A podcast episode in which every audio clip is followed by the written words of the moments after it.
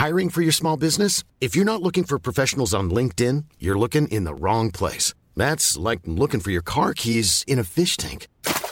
LinkedIn helps you hire professionals you can't find anywhere else, even those who aren't actively searching for a new job but might be open to the perfect role. In a given month, over 70% of LinkedIn users don't even visit other leading job sites. So start looking in the right place. With LinkedIn, you can hire professionals like a professional. Post your free job on linkedin.com slash people today.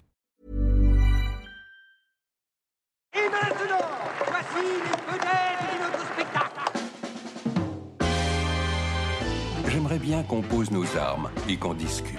Bon, bah lui, il va me prendre la tête. Jack, je veux que vous me dessiniez comme une de vos françaises. Bah non, et c'est chouchou, je veux, pas la moche. Zut, rezut et rezut derrière Ah, je vois, monsieur se fout de moi. Monsieur fait d'ironie. Mais où est-ce que vous vous croyez, merde? Au cirque? Ben ça, c'est du spectacle.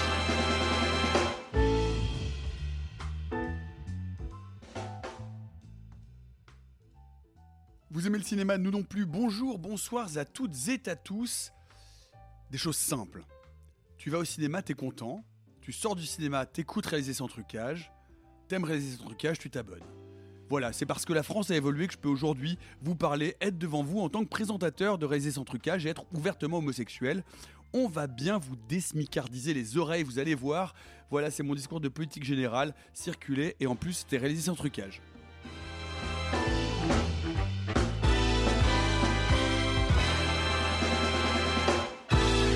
Ça dépasse tout ce que j'ai pu imaginer. Salut les amis Salut Euh, bon, bonjour. Bonjour, Votre Majo. Majesté. Bonjour, maître. vous, vous votez la confiance ou pas? Oh oui, maréchal. Oui, bien sûr. Et allez bien vous faire cuire le cul sans déconner. Non mais bon, euh, n'oubliez pas, n'oubliez pas évidemment que vous pouvez euh, vous abonner euh, à, Cast Plus depuis quelques semaines déjà. Vous pouvez évidemment, comme chaque jour et comme chaque fois et comme à chaque écoute, nous laisser des commentaires sur les différentes plateformes. Et notamment, tiens à vous alerter sur Spotify, où vous, nous- écoutez relativement massivement. Il y a même des sondages à chaque épisode auxquels vous pouvez répondre.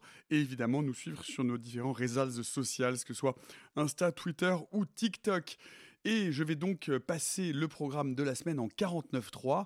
Réforme des relations de voisinage avec les logements collectifs, abrogation du droit d'avoir peur la nuit, obligation de jouer Jacques Brel à l'école, mais on commence par une levée de l'imposition sur les romans d'espionnage et sur le bon goût.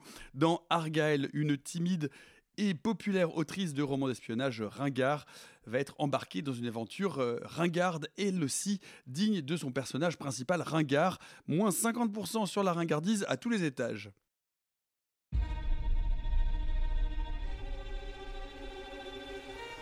Vous êtes aussi élégant quand vous dansez, j'espère. Il n'y a qu'une façon de le savoir.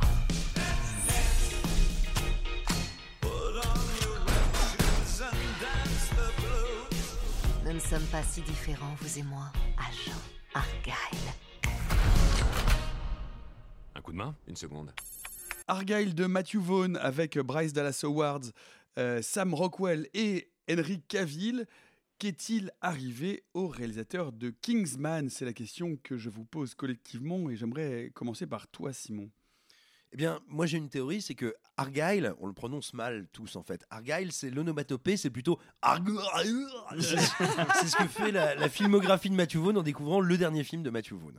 Euh, parce que s'il y a quelque chose, à mon sens, qui illustre euh, ce que nous a proposé ce réalisateur, qui fut d'abord producteur de Guy Ritchie avant de devenir bien meilleur que Guy Ritchie, euh, depuis le début de sa carrière de metteur en scène, dès Layer Cake, et ensuite tous les films qu'il a fait, que ce soit, mon Dieu, La poussière d'étoiles, Stardust, que ce soit Adaptation de Neil Gaiman, euh, plutôt réussie par ah bah, une des meilleures adaptations de Neil Gaiman. Euh, que ce soit euh, X-Men le commencement, que ce soit Kingsman, bref. À peu près tous ces films. euh, Qui casse, oui, qui cassent, bien sûr. Je, je pense pas qu'il se soit jamais illustré par un génie innovatif incroyable, par des idées ou des concepts révolutionnaires. Non, il y a une seule chose, un seul grand principe qui anime toute sa filmographie, c'est de prendre son matériel, à savoir la culture populaire, au sérieux. Et parce qu'il la prend au sérieux, il la traite, on va dire, avec un investissement et un premier degré réjouissant. C'est le scénario incroyablement tenu de Layer Cake. C'est euh, le retour sur les enjeux émotionnels des personnages et des X-Men dans X-Men le commencement. C'est le fait de ne pas regarder l'héroïque fantasy et la romance dans euh, Stardust comme quelque chose a priori de ridicule, etc., etc.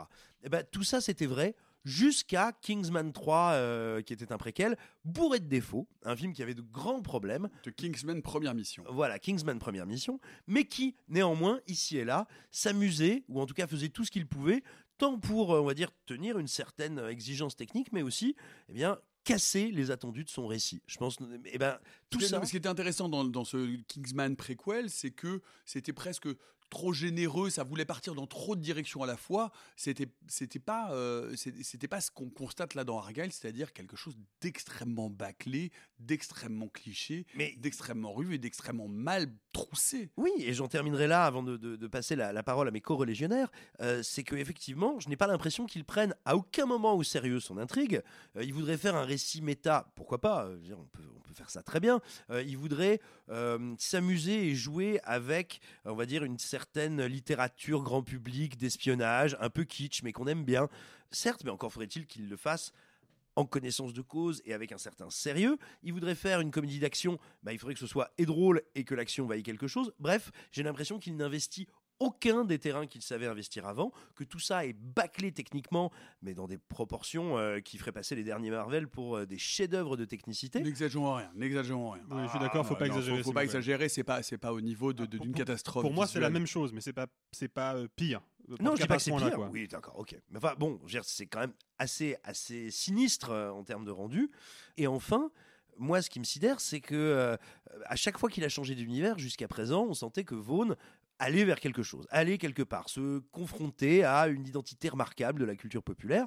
Là, j'ai l'impression qu'il a repris la structure de Kingsman en essayant de l'adapter, euh, comme on dit dans le jeu vidéo, en mettant une autre skin, en l'adaptant à un autre univers, pour finalement, dans les derniers instants de son film, essayer de boucler les deux, mais alors vraiment au forceps. Bref, pour moi, c'est une désillusion et une déception absolument totale, et c'est euh, déjà une place, je pense, assez assurée dans mon flop 2024. Alexis, bah écoute, c'est marrant qu'on ait eu cette espèce de micro-débat sur la hiérarchisation des, films hollywoodiens moches.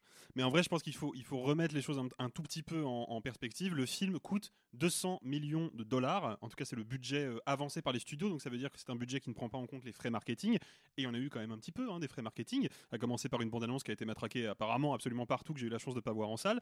Euh, quand on fait un film à 200 millions de dollars, normalement, on peut faire un film raté mal écrit, mal filmé, tout ce que vous voulez, on ne fait pas un film moche. Normalement, c'est pas possible ça. Parce que Hollywood a des technologies qui permettent d'avoir des effets spéciaux photoréalistes de qualité pour 200 millions de dollars.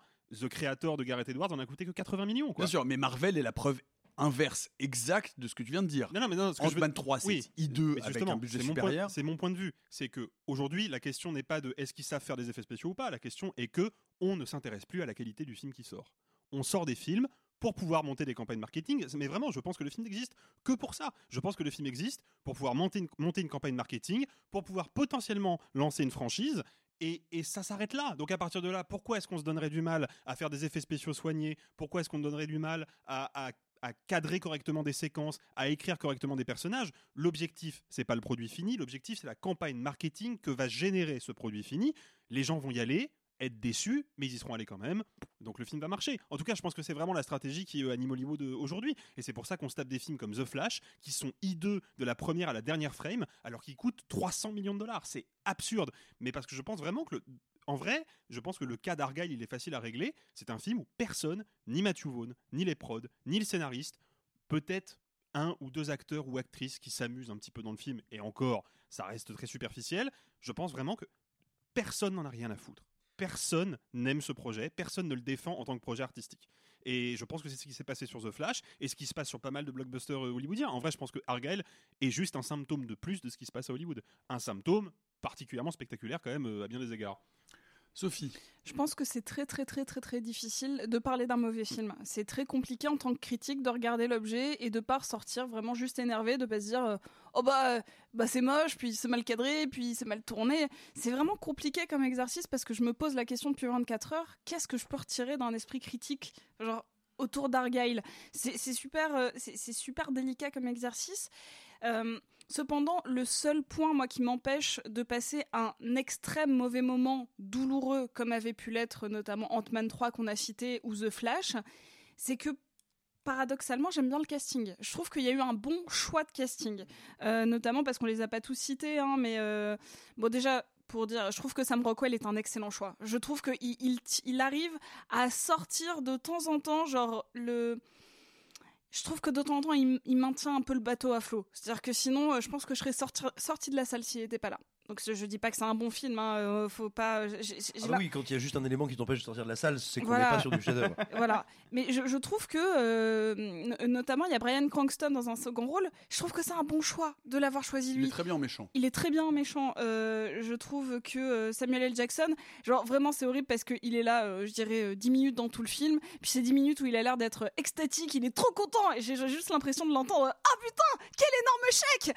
Et c'est vrai. Ah bah concrètement, je pense qu'ils l'ont payé avec le vignoble qui sert de décor à son personnage. Non, mais c'est- le mec est là, allez-y, mais remettez des dialogues, les gars. Et, je vous- et pour une fois, je vous fais pas payer à la ligne. Non mais c'est ouf parce que vraiment il passe euh, genre les 5 minutes à faire hé hé hé enfin, je pense qu'il a pas d'autres lignes de dialogue que ça mais il a l'air extrêmement content d'être là.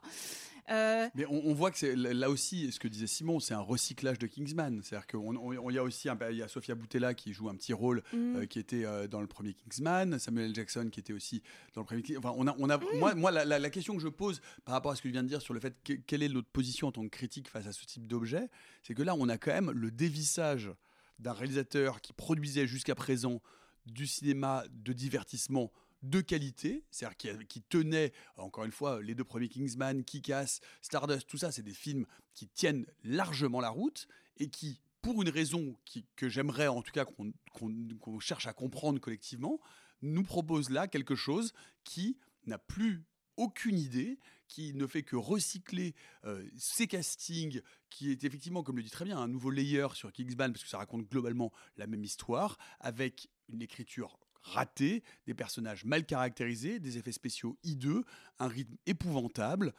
Et euh, comment, qu'est-ce qui s'est passé? Pourquoi ça Mais Sophie, est-ce que tu as une idée? Est-ce que tu as une piste de réflexion là-dessus? Alors mon premier, euh, mon premier élément de réponse est comme souvent le scénario. C'est-à-dire que euh, pour moi, même avec, un, même avec des effets euh, spéciaux tout pétés, euh, budget, pas budget, acteur, pas acteur, si le scénario tient pas, il n'y a rien qui tient. Pour moi, c'est la base de tout. Et je pense qu'avant même qu'on qu'on- qu'on y aille à cœur joie pour dire à quel point le chat numérique est moche, ou à quel point Ah. la scène d'ouverture en Grèce fait littéralement saigner les rétines, je pense qu'il faut qu'on se pose une question sur le scénario parce que c'est pas le plus difficile. Et puis il avait au moins, qu'on- moi je me suis arrêtée au premier Kingsman que j'avais trouvé plutôt pas mal, mais il avait deux qualités, c'est qu'il avait un sens de la rhétorique euh, et de la réplique et euh, de, de- de nous questionner nous sur le, notre rapport à la pop culture et de faire se questionner les, les personnages sur l'univers qui les, qui les entoure, qui était plutôt sympathique et euh, je pense à un bon rythme de, de scène d'action. C'est ce qui caractérisait son cinéma.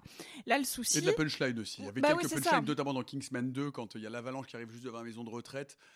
euh, c'est c'est la première fois que je chie aussi bien depuis des années, ça m'avait fait mourir de rire. Bref. Ah, mais c'est ça, ça Gérard. C'est ça. quand- Le souci, c'est que déjà, il va poncer euh, un, effet de cinéma qui devient ringard, qui est celui du twist.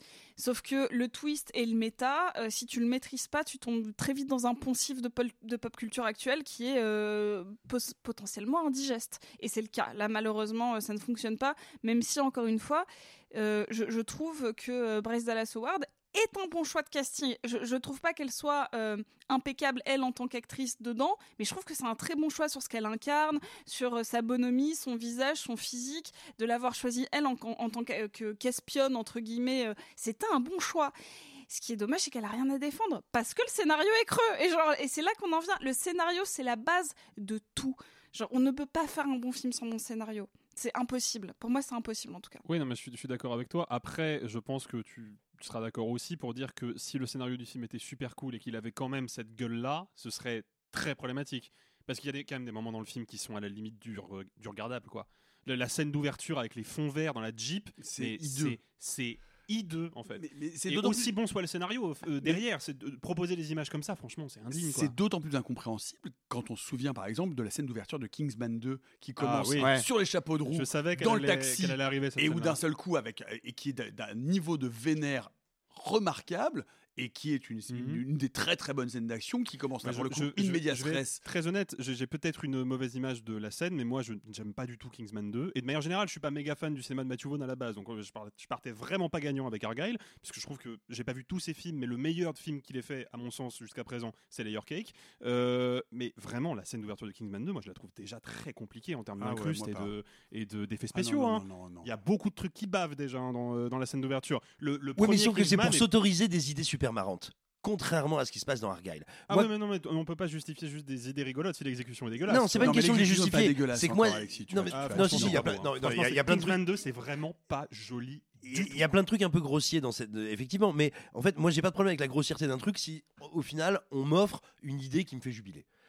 Ça veut pas dire que ça rend les effets spéciaux plus jolis, mais tu vois, voilà, je préfère une, une bonne idée avec des effets spéciaux pourris qu'une idée pourrie avec des effets spéciaux. Ouais, genre euh, Modok dans Ant-Man 3. Ah, excellent. Non, mais là, là, là, on est, Ok. on, là, on est proche, on est, on est proche du tuk tuk d'Indiana Jones. Enfin, on est, on est vraiment à ce niveau de, à, ce niveau d'indigence, quoi.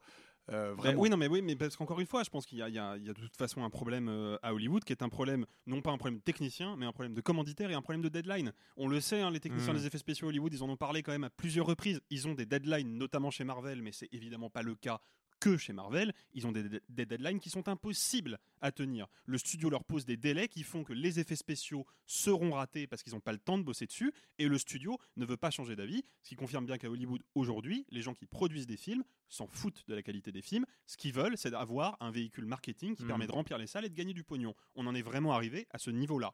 C'est c'est ça Hollywood aujourd'hui. En tout cas pour les grosses productions, c'est clair. Moi j'avais deux questions parce que j'ai pas vu le film, mais euh, ce que Chanceux Oh non, j'avais trop de travail, Feignasse. désolé.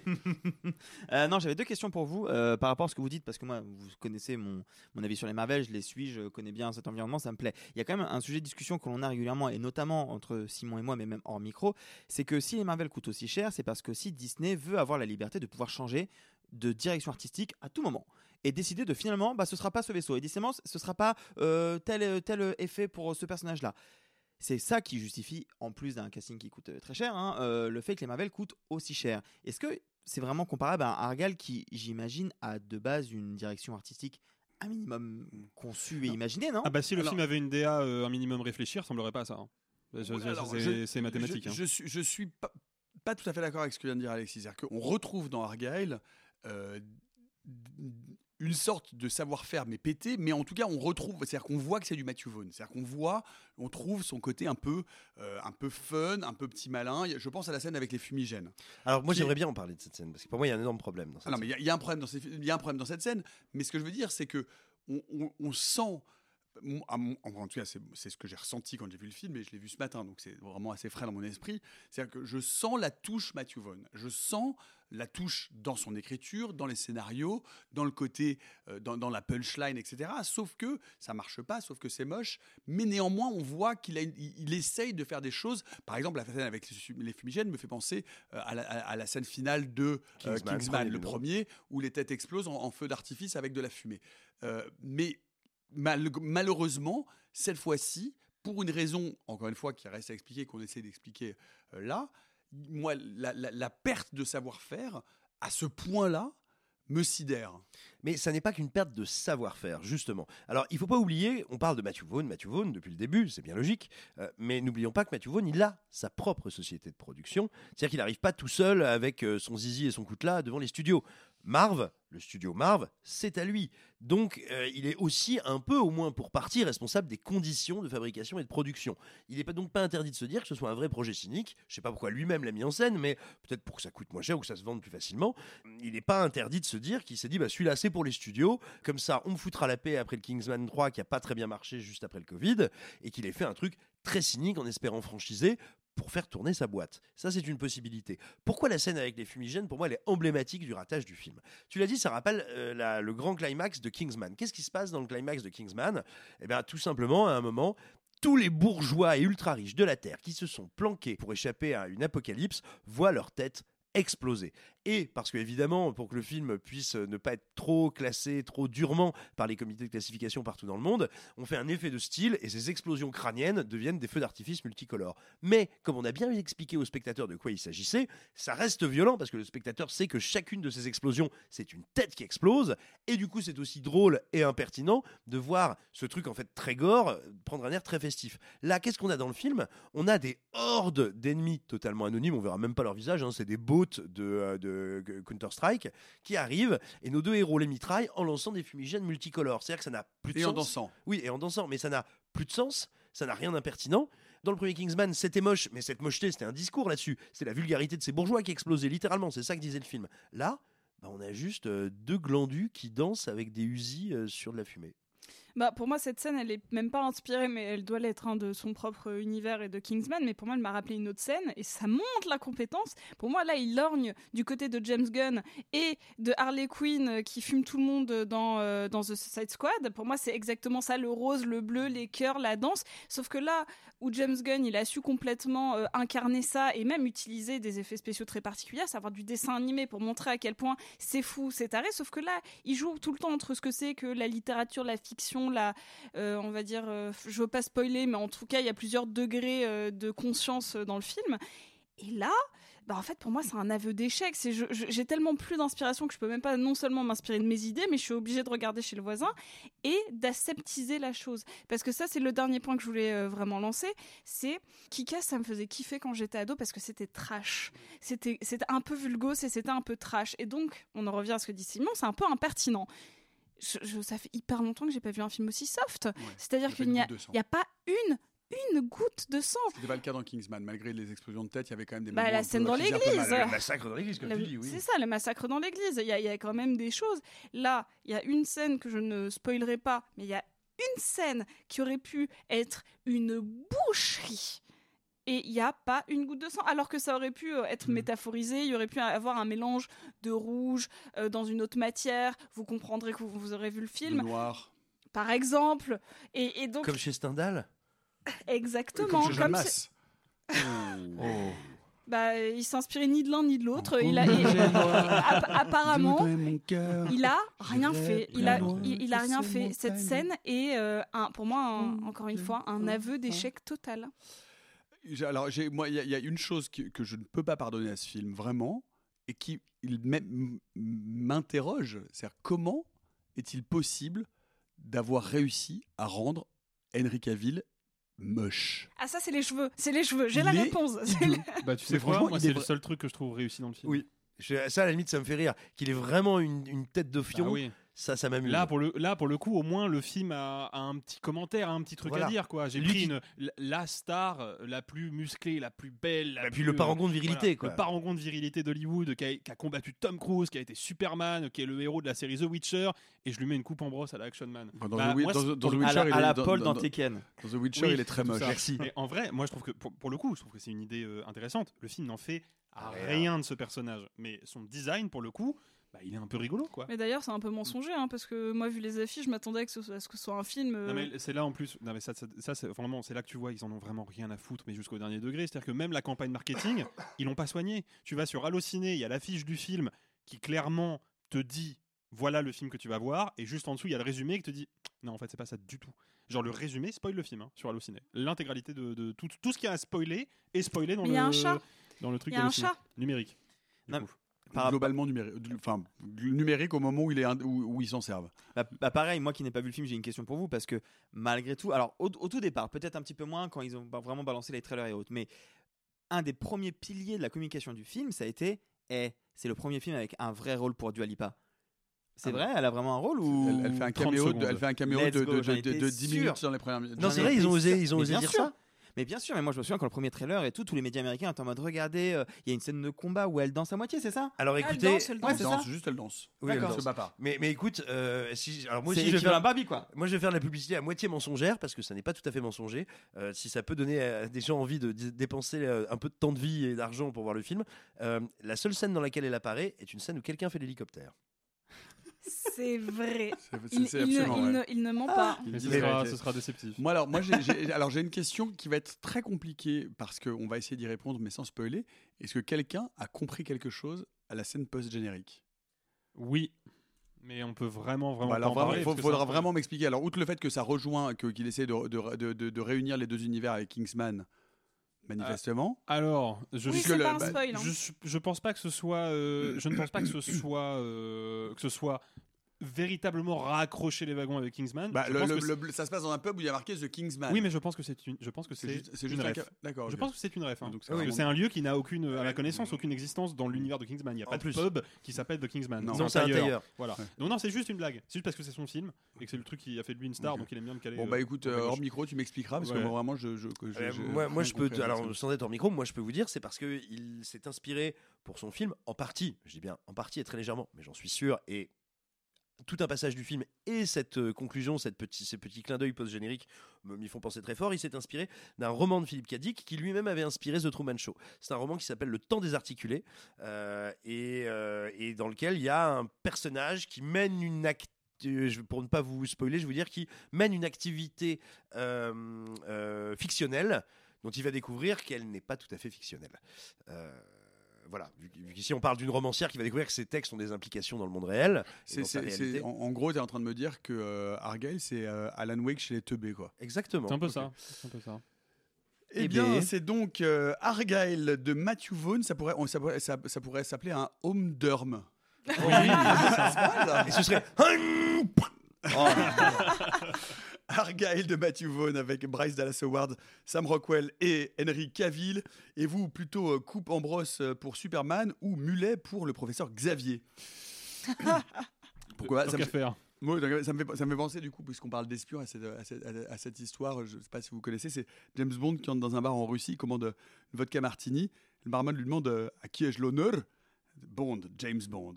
Et vous-même, le barman baisse son froc, il sort euh, six couilles et trois, et trois bits, et fait Bill, Tchernobyl.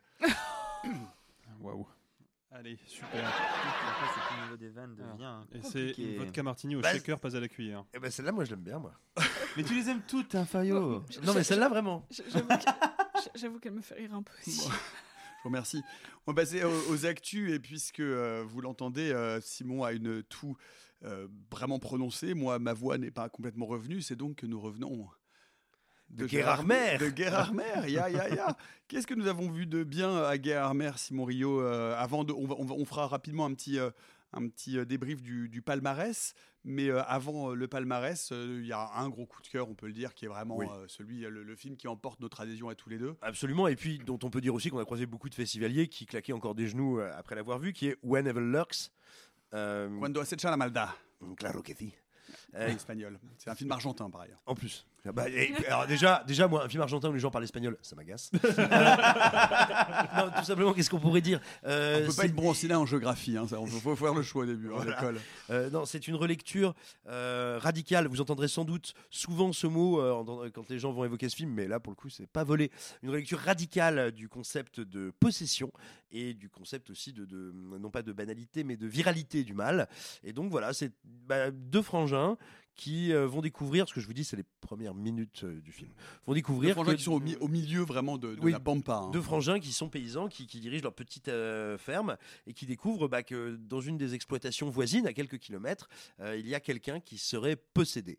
Et là, le film va dévoiler tout son univers, toute sa mythologie, mais toujours en creux, sans jamais nous faire de séquences explicatives. Alors, alors, voici comment ça se passe chez nous? Euh, on va donc comprendre que dans cet univers-là, eh bien, quand il y a des gens possédés, ça se répand plus vite que le Covid euh, un soir euh, de vestiaire ouvert. Ou de soirée au, au Tendon String. Absolument. Et, et donc, on va être devant euh, des cas de possession qui vont se multiplier avec une intensité, une violence, une radicalité assez inimaginable en vrai. Bah, ce qui est rigolo, c'est que si vous lisez un petit peu sur le film, si vous n'avez pas peur de vous faire spoiler, vous allez lire des trucs sur deux trois scènes et vous allez vous dire ah ouais ok je vois ouais il y a deux trois séquences choc. Non en fait non, laissez tomber. Tous les spectateurs ont une séquence choc différente. Il y en a une à peu près toutes les 15 secondes. Euh, pour moi, on est vraiment on est vraiment entre Lucio Fulci et, euh, et je sais pas, quelque chose d'incroyablement énervé. Peut-être le Mario Bava des toutes dernières années, euh, comme les, les Enragés par exemple. C'est très, très, très impressionnant et ça t'en met ouais, absolument plein la gueule. Oui, pour, euh, pour euh, mettre ben, une petite couche supplémentaire, moi je trouve qu'effectivement c'est. alors on n'est pas tout à fait d'accord sur une chose, c'est que moi je, trouve que la deuxième moitié du film est inférieure à la première, mais je trouve que la première moitié, les 45 premières minutes sont invraisemblables et je le dis vraiment très sincèrement. Je pense que c'est ce que j'ai vu de plus fou en horreur ces 10-15 dernières années. Vraiment, la première moitié de When Evil c'est incroyable. C'est une claque inouïe en termes de violence, en termes de brutalité, en termes de lore, en termes de rythme surtout.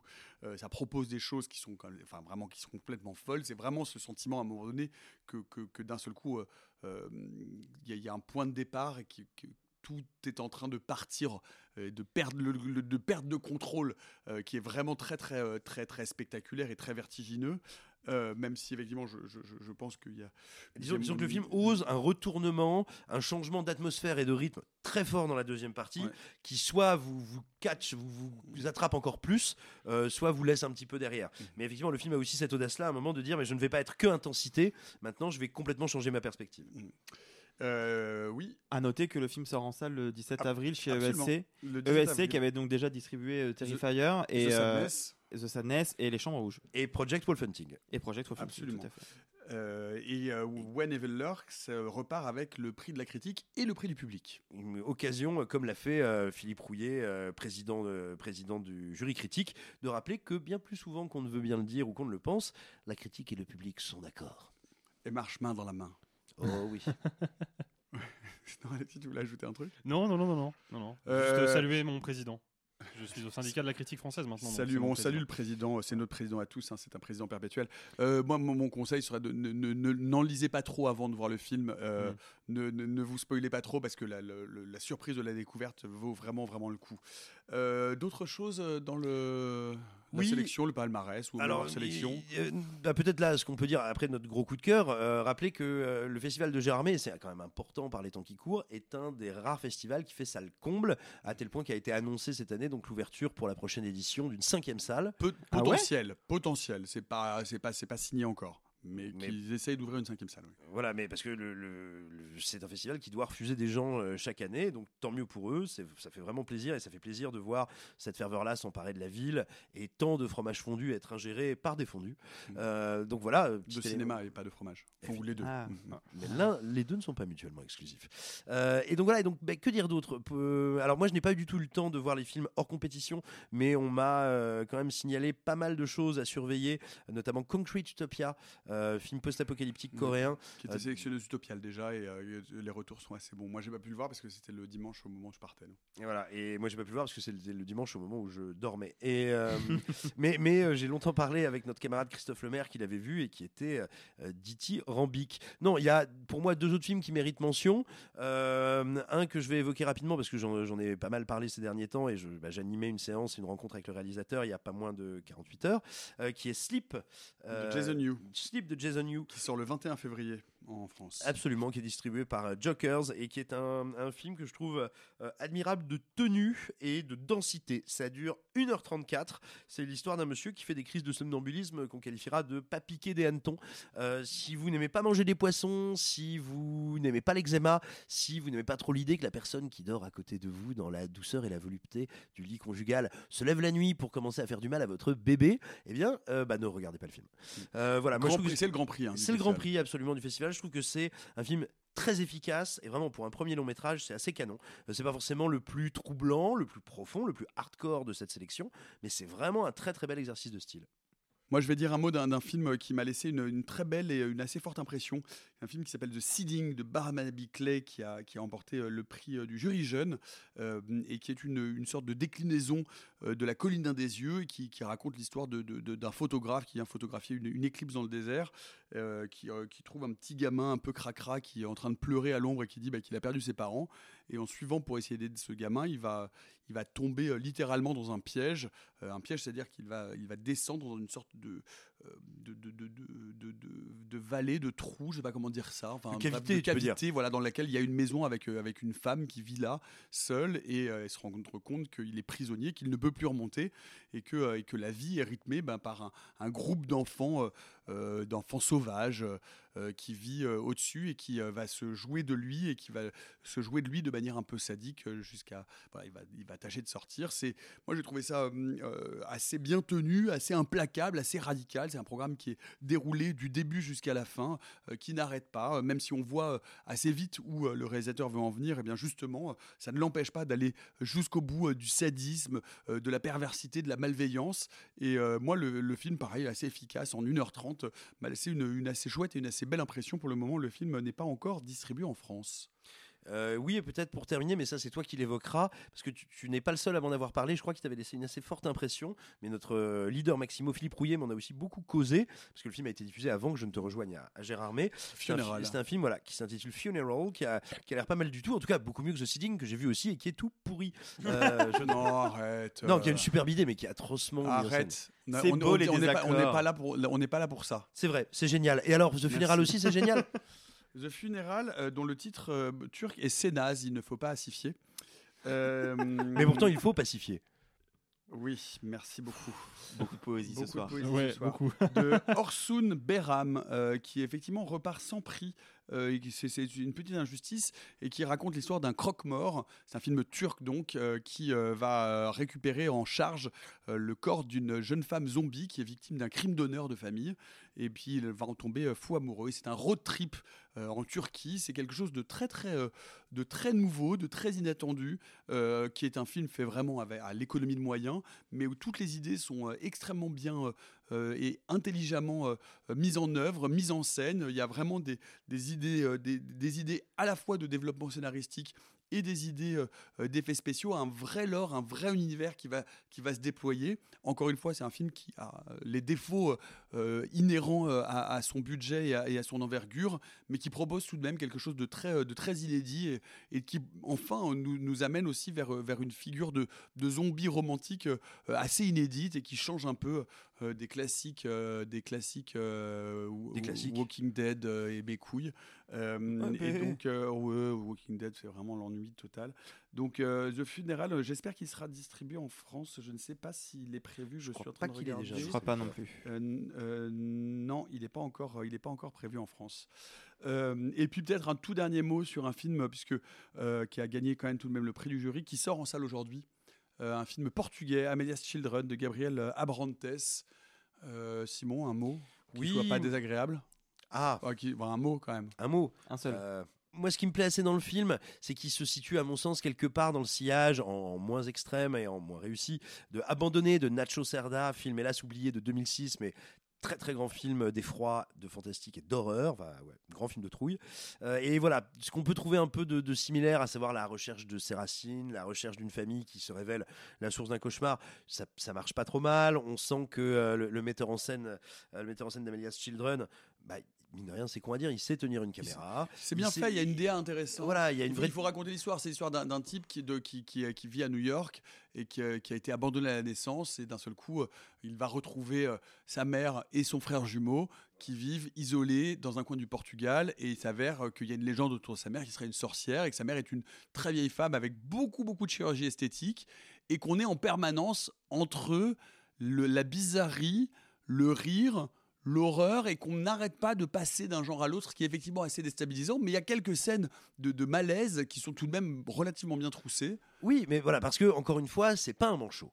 Euh, il sait réussir ses effets, il sait aussi euh, faire évoluer sa mise en scène dans un dispositif artistique, esthétique, photographique euh, réussi. Voilà, maintenant, bon, il faut pas en attendre plus que ça Voilà. parce que c'est vraiment pas plus que ça. C'est une petite bizarrerie sympatoche, mais c'est pas très bien écrit. euh, c'est un peu épais. Les- tout, est- tout, est- tout est assez Tout lourd. est très épais, Tout, est voilà. très épais. ouais.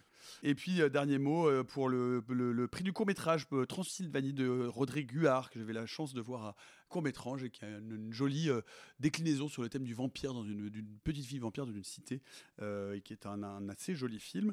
Euh, sans oublier quelque chose que vous avez peut-être déjà vu sur votre fil de réalisation de trucage. Si vous êtes abonné, en tout cas, vous l'avez certainement déjà vu. Et vous l'avez peut-être même déjà écouté. Si vous ne l'avez pas vu, eh bien, là, nous, vous- nous vous avions, nous vous avions promis une petite surprise.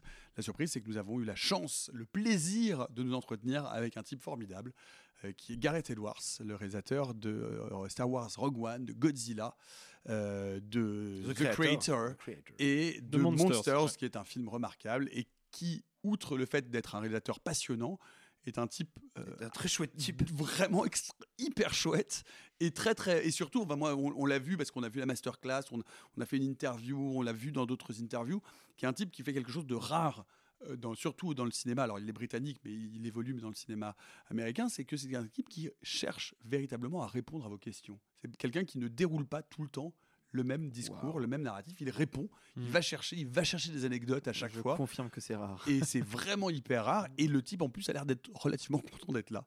Donc, non, non, on a vraiment, euh, je vous enjoins d'écouter euh, cette interview de Gareth Edwards. On a eu la chance d'avoir une demi-heure de discussion avec lui. Et on Bah a- D'ailleurs, j'en profite pour faire une, une petite aparté, mais si vous euh, écoutez l'interview qui est là, disponible, là, maintenant, tout de suite, au moment où vous écoutez cet épisode, vous allez remarquer qu'elle dure pas une demi-heure, elle dure 55 minutes, je crois.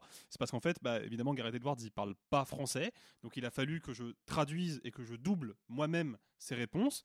Une journée de travail, sans blague, c'est vraiment, c'est une journée de travail, donc gros big up aux gens qui bossent dans cette industrie parce que c'est vraiment long et fastidieux comme boulot, a fortiori quand on n'a pas la formation, ce qui est mon cas.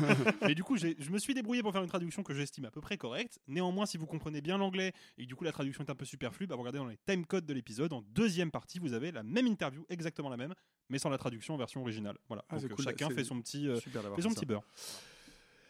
Euh, voilà, c'était pour euh, ce festival euh, 2024 de euh, Gérard Armé, dont nous revenons comme chaque année en ayant perdu 2,7 mois d'espérance de vie. Oui, et puis, non, et puis on peut peut-être remercier et les équipes Et euh, bien et, sûr. les bénévoles qui chaque Voilà. année nous Et accueillent. du euh, Public System, notamment Pauline, euh, si elle nous écoute. euh, Absolument, qui, euh, euh, Pauline, Alizé, Bruno, tous, Pierre du Grand Hôtel, euh, qui sont tous absolument sympas et qui accueillent les, les journalistes et les festivaliers avec, euh, avec la chaleur qu'on leur connaît. Nous remercions également le personnel du Grizzly euh, qui tient les toilettes propres.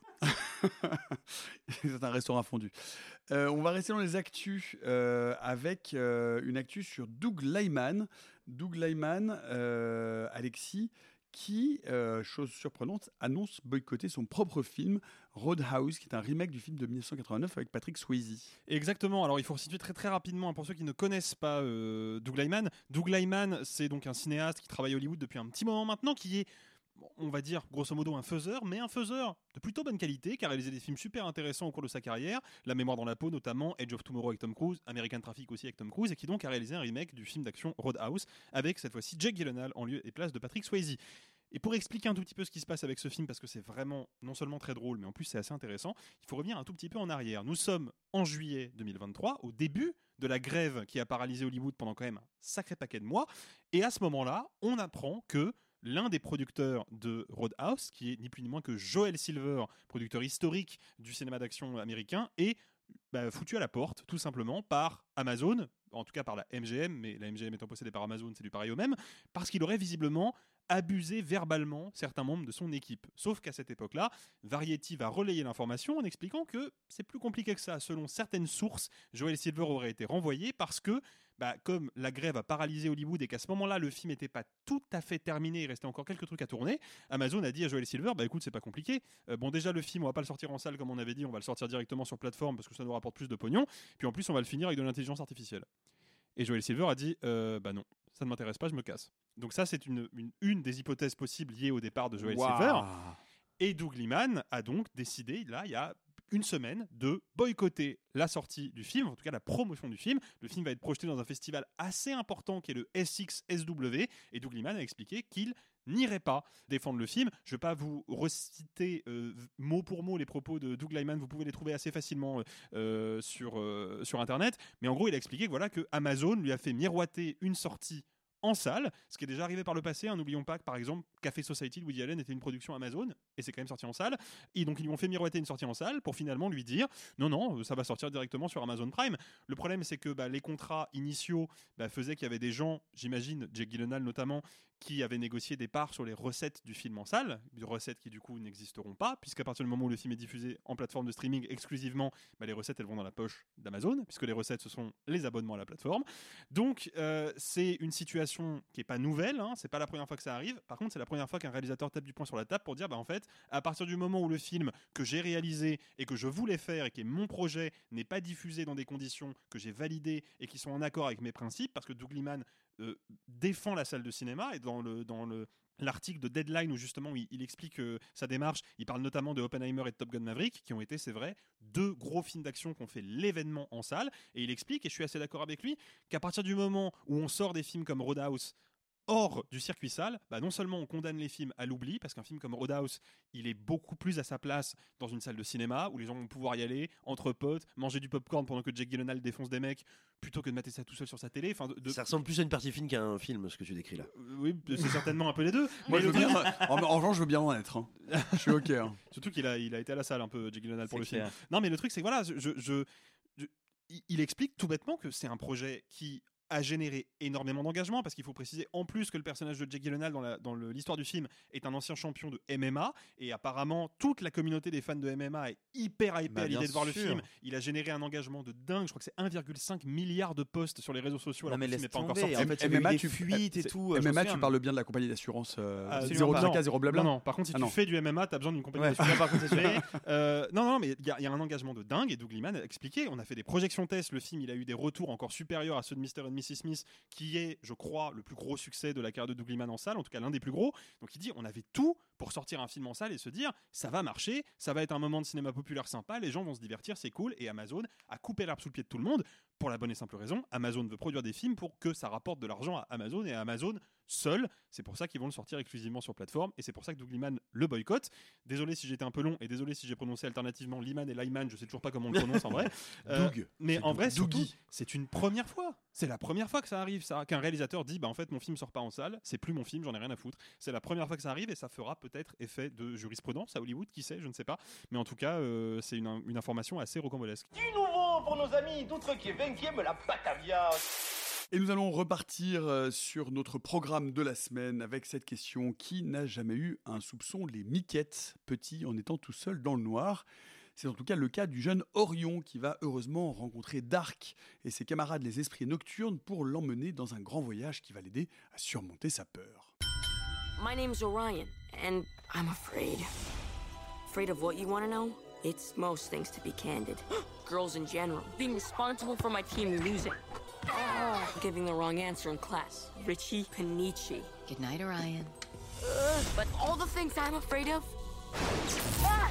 I'm most afraid of the dark.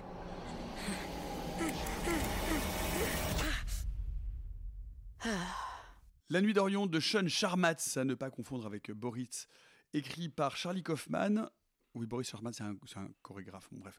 C'est en tout cas un film d'animation DreamWorks qui sort aujourd'hui le 2 février sur Netflix. Et quand on parle animation, on parle Arthur Schios. Oui, ah bon? Ah, chouette. On parle porno aussi, mais on en parle très peu. D'ailleurs, je voudrais bien qu'on en parle un peu plus, mais c'est un autre sujet, on en parlera plus tard.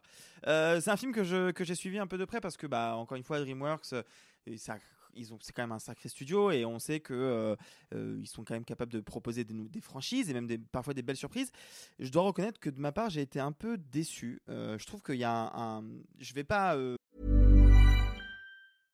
Ryan Reynolds here from Mint Mobile. With the price of just about everything going up during inflation, we thought we'd bring our prices down. So to help us, we brought in a reverse auctioneer, which is apparently a thing. Mint Mobile unlimited premium wireless. Ready to get 30, 30, bit to get 30, bit to get 20, 20, 20, bit to get 20, 20, bit to get 15, 15, 15, 15 just 15 bucks a month. So, Give it a try at mintmobile.com slash switch.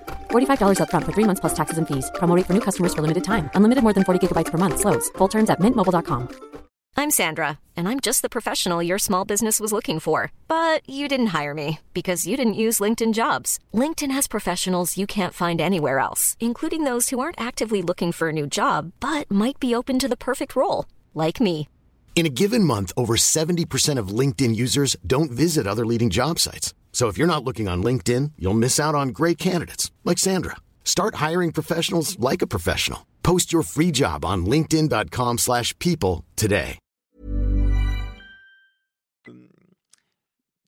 Vous gâchez le, plaisir de la découverte parce que je pense que c'est un film qui est malgré tout très mignon, euh, qui se regarde bien en famille et qui est assez joli. Et l'histoire de ce petit garçon qui va essayer de combattre sa peur du noir avec euh, des créatures qui représentent euh, le rêve, les, angoisses, etc. Le problème, c'est que ce n'est que ça. Le film n'est qu'une métaphore. Et c'est pas une métaphore à la, je sais pas, vice versa ou, ou quoi. C'est le film tient sur un, petit post-it et ne le dépasse jamais vraiment, je trouve. Et euh, je, suis le premier à être, en être un peu attristé. Je trouve pas le film absolument mauvais, mais je trouve juste que le film n'a pas grand-chose à raconter de plus que ce qu'il te dit au départ en disant je vais te parler de ce petit garçon, de sa peur, de comment il va la combattre. Et en fait, il veut te raconter plein de trucs qu'au final, je trouve qu'il raconte pas très bien. J'ai l'impression que Sophie n'est pas d'accord. Donc, tu sais quoi, je te donne la parole et on en débat ensuite. Mais moi, j'ai été un peu sur ma fin en me disant euh, c'est un peu léger tout ça pour ça. En fait, c'est rigolo parce que euh, quand, quand j'ai vu sur notre tableau récapitulatif que tu utilisais le mot mignon, genre vraiment, j'ai genre, j'ai fait des, euh, des, des pas parce que Alexis a pas vu le film et je faisais des pas dans l'appart en disant Mais attends, mais tu peux pas dire du film qu'il est mignon. Puis de toute manière, quand tu confies un film pour enfants à Charlie Kaufman, tu peux pas t'attendre à quelque chose de mignon. Alors, Charlie Kaufman n'a Voilà, jamais Charlie rien. Kaufman, on rappelle. Alors, on rappelle parce que tout le monde ne sait pas forcément qui est Alors, Charlie Kaufman. Charlie Kaufman, C'est un euh, scénariste. c'est un scénariste, réalisateur. Euh, vous le connaissez notamment en- pour le scénario de Being John Malkovich dans la peau de John Malkovich. Il a réalisé Anomalisa, qui pour moi est un des meilleurs films d'animation de tous les temps. Il a aussi réalisé il y a relativement euh, récemment en 2020 euh, pour Netflix I'm Just Thinking of Ending Things. C'est impossible Pas à dire. simple à prononcer. Pas simple. Je veux juste en finir. Ça, ça- ça- ça- voilà. Oui. Mais C'est euh, parlant sur le- le- l'état mental du gars, surtout. voilà, mais euh, donc il a évidemment euh, écrit euh, l'un des plus grands films de tous les temps, à savoir Eternal Sunshine of the Spotless Mind. Mais donc avec ces quelques films, vous comprenez bien que le garçon, il y a un truc qui le caractérise, c'est qu'il va pas bien. Genre vraiment, tous ces films, scénaristes ou réels, c'est déprimant. Genre vraiment, ça ne parle que de mort, de soucis de transmission, de, de, de perte de mémoire. Enfin vraiment, c'est c'est quelqu'un de profondément déprimant. Moi, je l'adore. hein. Franchement, je crois que je, trouve quelque chose dans tous ces films. Juste une note rapide, je, vois qu'il a, coécrit également le scénario de Chaos Walking, Le Chaos en marche, euh, qui est un film de science-fiction de Doug Liman. Et qui était- qui- Oui, c'est vrai, c'est co-scénarisé par Charlie Kaufman, Ouais. mais je sais pas si le, le scénario de Charlie Kaufman est resté en l'état ou s'il a été charcuté après. Je Mais, je, pas mais- les mais je, je, je vois même pas ce que c'est que ce film. Bon, C'est un film avec Daisy Ridley qui est passé inaperçu euh, pour le coup. Tom Holland Ok. Je t'en prie, Sophie, excuse-moi. Non, non, enfin bon, bref, en tout cas, euh, celui-là, je l'ai pas vu, mais euh, Synecdoche New York, Human Nature, adaptation, enfin vraiment euh, tout, que des, que des films vraiment badants. Donc là, c'est quand même un peu surprenant de voir qu'il qu'il f- qu'il écrit un film pour enfants. Et c'est bien là, moi, à la limite, mon souci avec le film, c'est que je trouve qu'il est pas particulièrement pour enfants. Genre moi, je le trouve pas du tout mignon. Je trouve que l'animation est mignonne parce que c'est un DreamWorks, donc eux, ils sont un peu, ils sont un peu euh, euh, rondouillés. euh, Genre les, les contours sont très, sont, bah, sont très ronds, donc très très doux, très sympathique. Sauf qu'en fait, dès que tu creuses un tout petit peu, enfin, c'est quand même le postulat. c'est pas juste qu'il a peur du noir, c'est que c'est un gamin anxieux au possible qui tient un carnet de ses anxiétés. Il a peur, euh, il a peur de l'eau, il a peur des gens, il a peur que les toilettes ça puisse le tuer. Il a peur des abeilles, mais il a peur des méduses et il a, peur de tout, de tout. Il, a, euh, je sais pas moi, quasiment une dizaine d'années il peut pas dormir la porte fermée et il est obligé d'aller réveiller ses parents la nuit. Il va pas bien le gamin. Donc quand il commence à rencontrer The Dark, euh, bah en fait, c'est là, ça devient, on va dire, quelque chose d'un peu plus classique. Mais même les blagues, elles sont pas pour enfants. C'est-à-dire qu'il y a un moment qui me fait hurler de rire. C'est euh, même pas un spoil, ça arrive relativement au, au début. Dark lui dit Ouais, mais personne sait vraiment qui je suis. Euh, D'ailleurs, j'ai réalisé un court métrage sur moi-même. S'appelle euh, What is the Dark? What is the Dark est narré littéralement par Warner Herzog, qui est au générique de son propre court métrage. Et euh, il y a marqué euh, générique réalisé par euh, Saul Bass. par. Genre quel enfant a cette blague? Qui a Er- Werner Herzog et euh, Werner Herzog et Saul Bass? Et en fait c'est et après il dit euh, ouais euh, il a été refu- refusé à Sundance parce que c'est trop boys band club. Genre qui fait ce genre de blague pour les enfants. Et en fait, si tu creuses un peu, c'est un film qui te parle de dépression, d'anxiété, du fait d'avoir peur de mal transmettre les choses, de transmettre tes propres angoisses à tes enfants, voire même à tes petits-enfants. Et moi, moi, ça me donne hyper envie ce que tu me décris. Mais Je n'ai pas, j'ai pas, j'ai pas eu la chance de le voir. Ça sort, au- ça sort fait, sur Netflix le 2 février, Ouais. donc aujourd'hui, vendredi. Donc, si en, vrai, Mais ça me donne hyper envie. moi. je- je- moi, je trouve que le film est, est- est globalement très réussi parce que euh, dès que tu creuses un peu, dès que tu creuses cette, cette, je suis d'accord. Visuellement, c'est mignon. Mais en, en vrai, les personnages, euh, c'est euh, c'est- globalement dès que dès que tu te mets dans le dans le filtre, c'est écrit par Charlie Kaufman. Moi, je vois que des métaphores de mort partout. hein, donc, euh, c'est- marrant que tu dis ça parce que moi j'avais fouillé parce que j'étais aussi intrigué de savoir que Charlie Kaufman avait écrit un film d'animation pour DreamWorks. Il se trouve qu'en fait c'est un script qu'il avait écrit il y a des années, il y a grave longtemps, euh, qui était en développement L comme on dit, hein, c'est-à-dire qu'il était dans, dans un tiroir au fond euh, d'un studio quelque part et qu'il a jamais été mis en développement jusqu'à ce que Dis- euh, Netflix décide de le récupérer et que Disney le euh, que. Netflix le finance, sauf que Netflix l'a financé avec un budget bien plus réduit que ce avec quoi travaille DreamWorks habituellement. Donc ils ont dû réécrire un petit peu pour l'alléger, pour le, pour le rendre plus petit, pour avoir un plus petit budget, ce qui d'ailleurs je trouve se voit visuellement, parce que je le trouve bien moins beau que tout ce qu'a pu faire DreamWorks ces dernières années. ça, je suis d'accord. c'est- J'ai j'ai une limite sur ça. Mais attendez, euh, DreamWorks n'est plus qu'une coquille vide. Corrigez-moi si je dis une bêtise, mais DreamWorks Bah, Animation. ça va pas fort, hein. euh, Non, mais Oui, ils en ont même- littéralement été revendus en grande partie à la découpe. Enfin, il reste plus rien dans DreamWorks. C'est Bah aussi si, pour ils ça. ont encore euh, Kung Fu Panda, Shrek et autres. Oui, non, en fait, ils ont, en fait, ils ont deux trois licences en catalogue et euh, mais euh, en termes d'équipe et de et de force de frappe euh, cinématographique, c'est plus que c'était. En Ça, tout cas, quand on regarde les films DreamWorks, c'est un film qui a un budget bien moindre et ça se voit. Et je suis d'accord, évidemment que, évidemment que c'est un film qui parle de la dépression et qui parle de, de thèmes qui essayent d'être malins, mais je trouve que c'est un film qui est malgré tout toujours un peu naïf. Et je me, je me suis posé la question comme toi, à savoir, est-ce qu'il n'y a pas un peu de Kaufman dans Ah, tiens, tel personnage, quand il essaye de. de- Non, en fait, pour moi, c'est. Pour moi, c'est un petit peu une coquille vide. Mais, euh, mais je dis pas ça de manière méchante. Enfin, pardon, j'ai l'impression que j'ai Si. détesté le film. Non, j'ai pas détesté le film, j'ai pas passé un mauvais moment juste comp- com- comparé à ce que habituellement DreamWorks peut nous offrir, euh, moi je suis un petit peu, moi je suis un peu Moi, déçu. je- je n'ai pas vu le film et je serai donc très très bref, mais j'ai une question pour vous deux. Euh, est-ce que ce côté un petit peu, un peu coquille vide, un peu refermé sur lui-même, est-ce que c'est pas un petit peu quand même, avec toute l'admiration que j'ai pour lui, le problème du cinéma de Charlie Kaufman? Et je précise des films surtout récents de Charlie Kaufman, mais genre. Je trouve Synecdoche New York absolument extraordinaire comme film, mais si on va vraiment à l'os des choses, le film ne sert qu'à nous dire que le scénariste qui l'a écrit est triste. Bah, vraiment, tu vois. Il y a quand même toujours ce côté chez Kaufman de très resserré sur sa petite personne. Il en fait des trucs extraordinaires, mais c'est quand même assez resserré. Est-ce que ça peut être lié à ça ou est-ce que pas, tu vois? C'est possible que ce soit lié à ça. Moi je sais que le, le seul truc que j'ai trouvé intéressant dans le film, euh, c'est pas tant euh, comment le gamin combat ses peurs ou comment euh, le gamin combat euh, l'autre, le loin, le ailleurs. Plus, ça va être- moi là où le film m'attrape un tout petit peu plus, c'est sur euh, les peurs qu'on peut transmettre à ses enfants et à ses petits-enfants. Et c'est là où je pense qu'il dépasse un tout petit peu ce que tu décris de Kaufman. Je pense. Ok. Parce qu'il y a toute cette notion de comment tu combats tes peurs, comment qu'est-ce que tu peux donner comme euh, en fait en ayant toi-même peur est-ce que du coup ton enfant va avoir peur? Il y a toutes ces- il y a toutes des thématiques que je trouve assez jolies qui là me semblent être un peu justement pas dans les thèmes de Kaufman habituels j'ai l'impression Bah, alors, euh, si la notion de transmission et de maladie de la transmission, il le faisait déjà, notamment dans Big John Malkovich, avec euh, qu'est-ce que tu peux transmettre, comment tu enfermes quelqu'un dans quelqu'un d'autre. euh, mais combattre la transmission Ouais, bah attends, je, je non, en effet, ça, je pense que c'est pas particulièrement un thème qu'il aborde généralement. Cependant, là où moi je trouve que le film il est un peu faible, c'est à deux aspects. Le premier, c'est que les sidekicks entre guillemets euh, euh, rêve, insomnie et j'ai oublié les autres, euh, silence et euh, voilà. Lumière. Et quoi? Les lumières. Alors il y a lumière, mais il fait pas partie des sidekicks.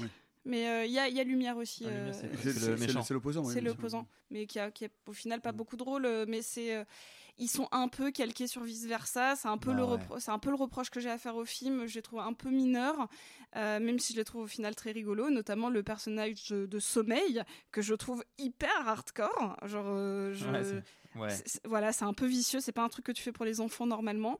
Euh, et, euh, et, et je trouve que la fin, au contraire, ça ressemble de ouf à du Kaufman, à savoir qu'il va dans euh, un, un récit, dans un récit, dans un récit, avec des personnages interrécits, et, et je le trouve presque trop brouillon, comme il avait fait sur la fin de I'm Just Thinking of Ending Thing, où d'un coup, genre, il sait plus où est sa ligne narrative de départ, et il va complètement ailleurs. Et je trouve qu'en fait, c'est hyper confus pour les enfants. Donc, moi, d'un point de vue d'adulte, je trouve que le film est assez fascinant par les thématiques, surtout que c'est un grand film sur la narration. Ça, ça va plaire à Simon. C'est un grand film sur la, sur la narration, sur comment tu transmets euh, ton combat de la peur, comment tu les as pas forcément, euh, comment t'as pas réussi à combattre tes démons, mais comment avoir un enfant t'aide aussi à les dépasser? Enfin, en fait, je trouve que le film est super riche en termes de thématiques. C'est juste qu'il il a essayé de les lisser au possible pour que ça soit un film pour enfants, sauf qu'au final, euh, non. Franchement, moi, je le conseille pas avant 10 ans. Facile. Parce que sinon, euh, bah, tu, tu plonges un enfant malgré tout dans un univers assez kaufmanien que je ne recommande de base pas avant 19-20 ans. Je, évidemment que je rigole, mais euh, ne regardez pas John Malkovich trop tôt, ça donne des gens comme moi. Donc euh, après, euh, Bah, moi, ça me donne très envie de voir euh, La Nuit d'Orion. D'ailleurs, je sais pas, c'est parce que je suis pas là, parce que j'étais à Gérardmer, mais vous commencez à prendre des libertés, à vous poser des questions, etc. Qui, qui est-ce qui pose des questions ici? Oui, C'est qui le patron? Non, mais c'est qui le patron? Oui, enfin, tu donnes C'est ton qui- avis de plus en la- plus, donc, euh, les règles, elles ont bien changé, mon petit pote. Pouillet, le patron, je, vous avais ok dit, je vous avais dit qu'il nous laisserait pas continuer. Je vais reprendre ça, moi, d'une main de maître. Je vais venir avec. En même euh, temps, c'était là toutes les semaines. Oui. bah, je fais ce que je peux. Je fais Il ce va que te je peux hurlequiner dessus. Ah bah, ça, à lancer des balles, on prend le risque qu'elles nous reviennent dans la gueule. Quand même. Tu as la conscience de Bah, ça. tu vas voir. Moi, je vais venir avec un fouet. On va voir qui, on va voir qui va qui, qui c'est le patron. La nuit d'Orion de Sean Sharmat, euh, euh, écrit par euh, Charlie Kaufman.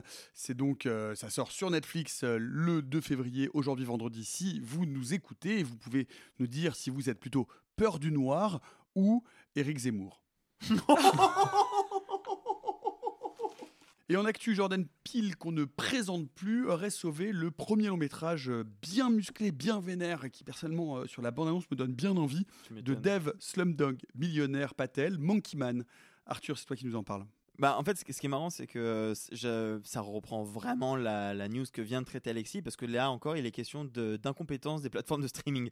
Euh, c'est un film euh, que Dev Patel voulait faire depuis longtemps. Il faut savoir que moi, je ne savais pas, mais vous voyez donc Dev Patel, euh, Slumdog Millionnaire, euh, récemment euh, Green Knight, acteur incroyable, un des courts-métrages Wes Anderson pour Netflix, bref.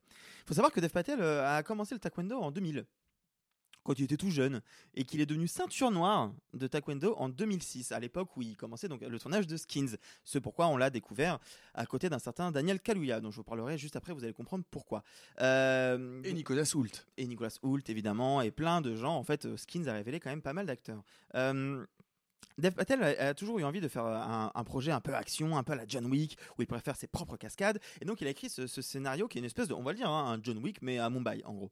Euh, ce qui s'est passé est un peu flou, mais je vais quand même essayer de vous raconter ce que je sais. En gros, euh, il a réussi à, soulever un budget, euh, il a écrit le film, il l'a tourné. Netflix a acquis les droits au printemps 2021 pour 30 millions de dollars. Ce qui était plus du double du budget, c'est pas rien. Il y a un truc un peu bizarre où en fait Netflix a dit moi je veux l'exclusivité de, la diffusion du film, je veux qu'il sorte nulle part ailleurs. Sauf que bah, au printemps de 2021 quand il l'achète, bah, le film il est fini. Et depuis on n'entend plus parler. On n'entend plus parler jusqu'à ce que Jordan Peele le voit et dise mais en fait euh, tu sais quoi euh, moi je rachète les droits à Netflix et moi je vais voir Universal et moi je vais le sortir en salle parce que ton film il mérite d'être sorti en salle. Et donc là tu dis ah ok donc effectivement se pose la même question que par rapport à tout à l'heure à Mm. Doug Liman de euh, effectivement il y a des gens du milieu qui regardent ce film qui disent mon dieu mais la réalisation est magnifique, les cascades sont incroyables, les chorégraphies sont folles, ça doit être vu sur grand écran. Ce qui se passe en sous-marin par contre. Et là je me permets de dire que je prends des pincettes parce qu'on est de l'ordre de la rumeur. C'est selon quelqu'un qui aurait dit que. Donc voilà. Mais j'ai un peu tendance à y croire. Pourquoi Netflix a arrêté de défendre ce film qui est quand même fini, prêt, prêt à être balancé comme ça depuis 2021 il faut savoir que euh, Reed Hastings, le, PDG de Netflix, euh, dit un peu à qui veut l'entendre que euh, bon, il faut plus d'abonnés, toujours plus d'abonnés, et qu'actuellement un un des terreaux où on peut avoir le plus de futurs abonnés, eh ben c'est l'Inde. Problème, le film de Dev Patel a un méchant qui est un mec d'extrême droite nationaliste. Ah, et là, tu commences à comprendre qu'effectivement, ça a dû grasser les dents en interne. Et je pense qu'en fait, Netflix a acheté le film sans bien réfléchir à une stratégie au long terme et qu'ils se sont dit Ah oui, donc si on sort un film où le méchant ressemble au Premier ministre indien, Narendra Modi, qui est d'un parti nationaliste. euh, voilà, oui, j'aurais dû préciser, pardon, mais effectivement, euh, si on a un, un méchant qui ressemble un petit peu à notre Premier ministre maudit, bah, euh, peut-être que nos deals euh, à venir en Inde, ils vont être un peu compliqués. Et il semblerait que ce serait pour cette raison que Netflix a décidé de le mettre un peu sous le tapis et de faire genre, ah oui, c'est vrai qu'on a ce film, oupsie, j'ai oublié. C'est dramatique. C'est dramatique de se dire qu'en fait...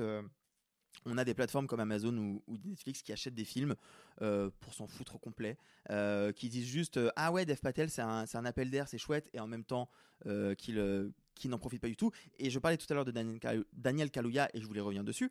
Il y a un film qui est sorti il y a peut-être deux semaines sur Netflix dont personne n'a parlé. Et même nous, parce qu'en fait, tout simplement, personne ne savait que ce film existait. C'est un film qui s'appelle The Kitchen. Film dans un espèce de Londres futuriste. Le film n'est pas incroyable, mais quand même, c'est le premier film réalisé par Daniel Kaluuya, sorti sur Netflix. En loose des totales. C'est-à-dire que Netflix est capable d'avoir le premier film d'un acteur qu'on a repéré dans Get Out, dans Skins, qui est un acteur qui est maintenant dans, enfin, un Black Panther et autres, qui est un acteur reconnu et connu, qui a son premier long écrit et, euh, et réalisé, prêt à sortir, et que Netflix n'a balancé, mais comme ça en catimini. Euh, que le film soit bon ou pas, qu'importe. C'est un appel d'air de dire j'ai le premier film de Daniel Kaluuya. Non. C'est pas du tout un argument. Ah, moi, je pense que si. On sort dans la rue, on demande à 100 personnes qui est Daniel Kaluuya. Si on en a Je trois suis qui savent d'accord qui c'est. Ah, moi, je suis d'accord avec Simon. Personne ne sait qui c'est. Et c'est un acteur génialissime, c'est pas la question. Moi, je suis pas d'accord. Et il, n'a pas eu un rôle qui fait de lui une tête d'affiche internationale, contrairement à Dev Patel, qui restera pour toujours. Mais même une tête d'affiche Millionnaire. Mais même une tête d'affiche américaine. Mais qu'importe en fait, moi je trouve qu'il y a ce truc de ah, pourquoi dans ces cas-là acheter un film qui est un premier long euh, d'un acteur qui est malgré tout un acteur hollywoodien qui a joué dans des blockbusters qui ont été parmi les certains des meilleurs succès de ces dernières années. Je pense à Black Panther, mais évidemment il a aussi la tête d'affiche de Get Out. Pourquoi acheter ce film-là si tu ne fais pas la promotion dessus alors que le casting c'est que des gens qui sont pas connus pour le coup? Alors, je te dirais, pour le coup, la promotion, euh, il y a toujours ce truc un peu vicieux qu'on ne mesure pas toujours bien à notre échelle. Nous, on mesure la promotion en France. Quelle est sa promotion euh, ben non, attends, la- le, pr- le premier levier de promotion de Netflix, c'est la plateforme elle-même. Ce qu'elle met en avant et ce qu'elle propose à ses clients, à ses usagers, à ses spectateurs. Bon, je ne sais pas de- dans, quels autres, dans les autres pays du monde comment, le, comment a été mis en avant euh, The Kitchen, par exemple. Mais vous en avez entendu parler du film? Ah oui, énormément. Moi, YouTube me blinde de pubs avec depuis trois mois. J'en ai vu euh, passer quelques-unes. Je peux pas dire que ce soit énormément. Non. Ah, moi je pourrais pas dire énormément du tout. hein, mais en tout cas, moi, je peux dire que je savais que le film existait euh, et je savais qu'il allait arriver. Bah, en tout cas, moi j'en ai parlé à pas mal de collègues et on est tous d'accord pour dire qu'on a un peu découvert le film il y a vraiment deux semaines au moment où Netflix a sorti. J'avais même pas vu passer le trailer et dans tous les cas, ça pose la question de comment Netflix promeut ses propres films, Ah oui, ce qu'il fait de ses propres films et ça Ah, pose la ça, question du long de, de Dev Patel. C'est pour ça que je voulais faire un parallèle entre les deux. C'est pas Non, la même fait, mais histoire. t'as- mais t'as bien fait. Mais oui, moi, je suis d'accord avec toi, j'en avais pas entendu parler. C'est euh, le, truc avec Patrick Etchebest là? Non, c'est encore autre chose. Ça. Ah. Non mais en plus, et juste pour, pour terminer là-dessus, mais il faut, faut bien comprendre que dans le système de production actuel, comme je le disais tout à l'heure, ça rejoint effectivement euh, l'actu euh, Doug Liman versus Amazon, euh, le, le, le but d'une plateforme, c'est que vous vous abonniez à la plateforme. Vous payez pas pour voir un film spécifique, vous payez juste pour vous abonner. Après, que vous voyez les films qui passent ou pas, la plateforme s'en fout, elle veut juste prendre votre thune. Mm. C'est ça le principe. C'est un modèle économique comme un autre, qui du coup a quand même ses limites assez évidentes au vu de ce que je viens de décrire, mais surtout ça veut dire que événementialiser un film pour une plateforme de SVOD, ça s'arrête le jour où le film sort. Mais vraiment, hein, et on l'a vu encore récemment avec The Killer. The Killer, on s'en est bouffé quand même. hein. Des trailers, des extraits, des affiches partout dans Paris, sans le nom de David Fincher au passage, mais des affiches quand même partout dans Paris. On nous a bazardé avec le film. Il était en top tweet deux jours avant sa sortie. Le film sort sur Netflix en, allez quoi, deux semaines, grand maximum. Deux semaines, 48 heures. Même 48 heures, ouais. Tout le monde s'en fout. Pourquoi? Parce qu'à l'instant où le film est disponible, Netflix coupe les vannes du marketing pour aller défendre un autre projet sur lequel ils vont capitaliser, puisque l'objectif c'est que avant que le film soit sorti, vous vous soyez abonné. Une fois que le film est sorti, vous vous abonnez, vous vous abonnez pas, ils s'en foutent. Ils ont un autre film derrière sur lequel ils vont à nouveau faire de la promo pour que vous vous abonniez en attendant sa sortie. Au cinéma, dans une salle de cinéma, l'événementialisation du film, elle commence à sa sortie. On vous tease avant avec les festivals, avec les interviews, avec les bandes annonces, etc. Mais une fois que le film sort, on l'a vu récemment encore une fois avec Anatomie d'une chute, c'est là que ça commence. C'est là que ça devient excitant, c'est là qu'il y a du bouche à oreille, c'est là que ça se passe. Sur une plateforme de streaming, c'est l'inverse. Et il y a un truc qui va dans ce sens-là, et je terminerai peut-être là-dessus, mais vous voyez sans doute le top 10 euh, Netflix, qui était quelque chose qui est un Mhm. indicateur de, des films les plus regardés, les séries les plus regardées sur la plateforme. On va pas se mentir. Netflix comme Amazon, bah, ils placent un peu ce qu'ils veulent dans ce classement, évidemment. Oui, que c'est pas un truc pas euh, algorithme. bah oui. C'est pas du tout quelque chose qui est rattaché à un algorithme. On l'a bien vu. Pour un, petit exemple, euh, voilà, Amazon a pas du tout promu Salburn quand le film est sorti euh, fin décembre. Pourquoi? Parce qu'Amazon France avait une, une, une série française, Escort Boys, et que logique, Amazon a voulu promouvoir sa production française. Sauf que, bah, spoiler, au bout de deux semaines, t'avais un buzz sur TikTok d'un film s'appelait Salburn où t'avais un petit personnage qui léchait une baignoire. Et ben, qu'est-ce qui s'est passé? D'un seul coup, tiens, on a eu beaucoup plus de trailers mis en avant dès que tu ouvrais Prime Video, alors que moi, quand j'y suis allé le 22 décembre pour voir le film Salburn sur Prime Video, j'ai dû taper à la main et je l'ai pas trouvé tout de suite. C'est dire. Là, t'arrivais euh, autour du 29 décembre, il était mis en avant partout, il était dans le numéro 3 les plus vus, etc. Donc évidemment que les plateformes jouent de ce truc de quels sont les films les plus vus, les séries les plus vues, pour mettre en avant des choses qui sont peut-être pas assez regardées ou pour mettre en avant d'autres trucs, bref. The Kitchen a été dans le top 10 Netflix France par ailleurs pendant quelques jours et personne n'en a entendu parler quand même malgré tout. Et merde, il fallait annoncer l'actualité va te faire foutre Et on va reprendre nos sorties de la semaine. Jacques Brel, qui n'était pas avare de citations choc, disait notamment Pisser sans péter, c'est comme aller à Dunkerque sans voir la mer. Ah non, Ah, c'est pas Jacques Brel ça ah non, ça, c'est pas Jacques Brel. Ah non, c'est ton grand-père. Ah merde, pardon. Putain. Jacques Brel disait en revanche Les bourgeois, c'est comme les cochons, plus ça devient vieux, plus ça devient con. Bref, Pierre Godot, jeune réalisateur de 37 ans, pour son quatrième long métrage, s'empare de l'histoire d'un acteur qui interprète Jacques Brel, François Damiens, et qui, pour retrouver sa fille, va refaire le dernier voyage du chanteur. 3 sur 1 première. Allez, moteur. Il y a deux manières de réagir devant tout ce qu'on ne sait pas. C'est de décréter que c'est idiot ou aller voir. Et j'avoue avoir un grand faible pour les hommes qui vont voir. Ok, coupé. Alain, tes analyses ne sont pas bonnes. Tu as un cancer du côlon de stade 2. Ça se soigne, mais il faut commencer maintenant. Ah, J'y crois pas. Je suis venu pour te voir. T'es bon tournage? Non. Ta fille va bien. Elle a grandi, euh, on dirait une vraie femme. Je vais en profiter pour rester un peu. Tu débarques et nous, on doit t'accueillir comme ça, comme si de rien n'était C'est- quoi le problème? C'est quoi? C'est C'est c'est la maladie? Les chansons? Qu'est-ce qui te fait peur? Je sais que tu vas repartir, donc juste dis-moi, t'es malade ou t'es pas malade? Sous le vent des marquises de Pierre Godot avec François Damiens et Salomé Devels. Euh, Est-ce que le film vous a convaincu? Eh bien, qui est-ce qui va commencer? Alexis? Bah, écoute, je, je vais être euh, relativement bref euh, sur le film de Pierre Godot parce que je pense qu'on est vraiment sur l'archétype assez éclatant de ce que j'appelle le cinéma de l'entre-deux. C'est-à-dire que c'est vraiment un film qui me laisse sur une, une espèce de note de neutralité totale où je me dis, ok, c'est pas beau, mais je peux pas vraiment dire que ce soit laid, c'est pas très intéressant et en même temps c'est pas bête, ça joue plutôt bien. Mais ça joue pas non plus extraordinairement bien. En vrai, il n'y a, rien qui est Ouais. particulièrement honteux, il n'y a rien qui est particulièrement emballant. Ce qui fait que, à part vous décrire, euh, vous dire que oui, je me suis assis dans une salle de cinéma, j'ai vu des images, j'ai entendu des sons, je peux pas vous dire grand chose de plus. Et, et c'est un peu dommage parce qu'en fait, il y a quand même une idée intéressante dans le film et qu'on voit pas souvent. C'est que moi je, moi, je ne savais rien du film, mais rien du tout. Je m'assois dans la salle et je vois un carton de texte et on me dit euh, ce film s'inspire très librement euh, de certains événements de la vie de Jacques Brel, mais reste une œuvre de pure fiction. Et je me dis merde, c'est un biopic. Euh, j'ai pas vu, j'ai pas vu l'affiche. hein. je n'ai vraiment rien vu du film. Et le Ah film oui, en commence loin, même. en noir et blanc avec euh, François Damiens en Jacques Brel. Et je me dis, ouais, mais non, mais c'est pas possible en fait. C'est- perdu d'avance. Et en fait, au bout de, de 3 minutes, je crois, un truc comme ça, il s'avère qu'en fait, on est sur le tournage d'un film, puisque donc François Damiens incarne un acteur qui va euh, se retrouver dans une situation globalement similaire à celle de Jacques Brel une fois qu'il a quitté l'industrie musicale et qu'il est parti faire le tour du monde en bateau. Et, euh, en fait, je trouve l'idée intéressante. Je trouve que le, le rapport entre la vie privée du personnage et le scénario qu'on lui a, euh, qu'on lui a confié est, est plutôt euh, aussi sur le papier plutôt une idée intéressante. Juste, bah, c'est c'est pas vraiment abouti, quoi. Tout ça est, est très superficiel. Il y a une séquence où en fait j'ai le sentiment d'être devant un vrai film de cinéma et pas un, un téléfilm grand luxe. C'est une scène de dialogue toute bête dans un bar où euh, François Damiens et Salomé Devel se parlent Ah et oui. chacun prétend parler à un inconnu et du coup ils en viennent à parler de leur relation mais de manière détournée parce qu'ils ont du mal à crever les abcès à se dire les choses en face. Et non seulement c'est une scène qui est, qui est plutôt joliment écrite mais en plus elle est plutôt bien filmée. C'est le moment où je me dis ah bah tiens là il se passe quelque chose bon on est sur du chant contre chant mais c'est un chant contre chant Hmm. bien construit évolutif qui nous guide dans, le, dans la séquence qui fonctionne bien. Euh, tout le reste du film vraiment je, je le dis et je le dis sans mépris parce que je pense que le film risque d'en pâtir. Pour moi, c'est un film qui n'est pas à sa juste place. C'est un téléfilm. C'est un film qui devrait être diffusé à la télévision sur France 3 à 20h50 et qui ferait peut-être 4 ou 5 millions de téléspectateurs, ce qui n'est vraiment pas négligeable. Il ne fera jamais un score pareil en salle. Je pense qu'il va complètement passer inaperçu et c'est dommage parce que bah oui, il n'est pas, il est pas à sa place.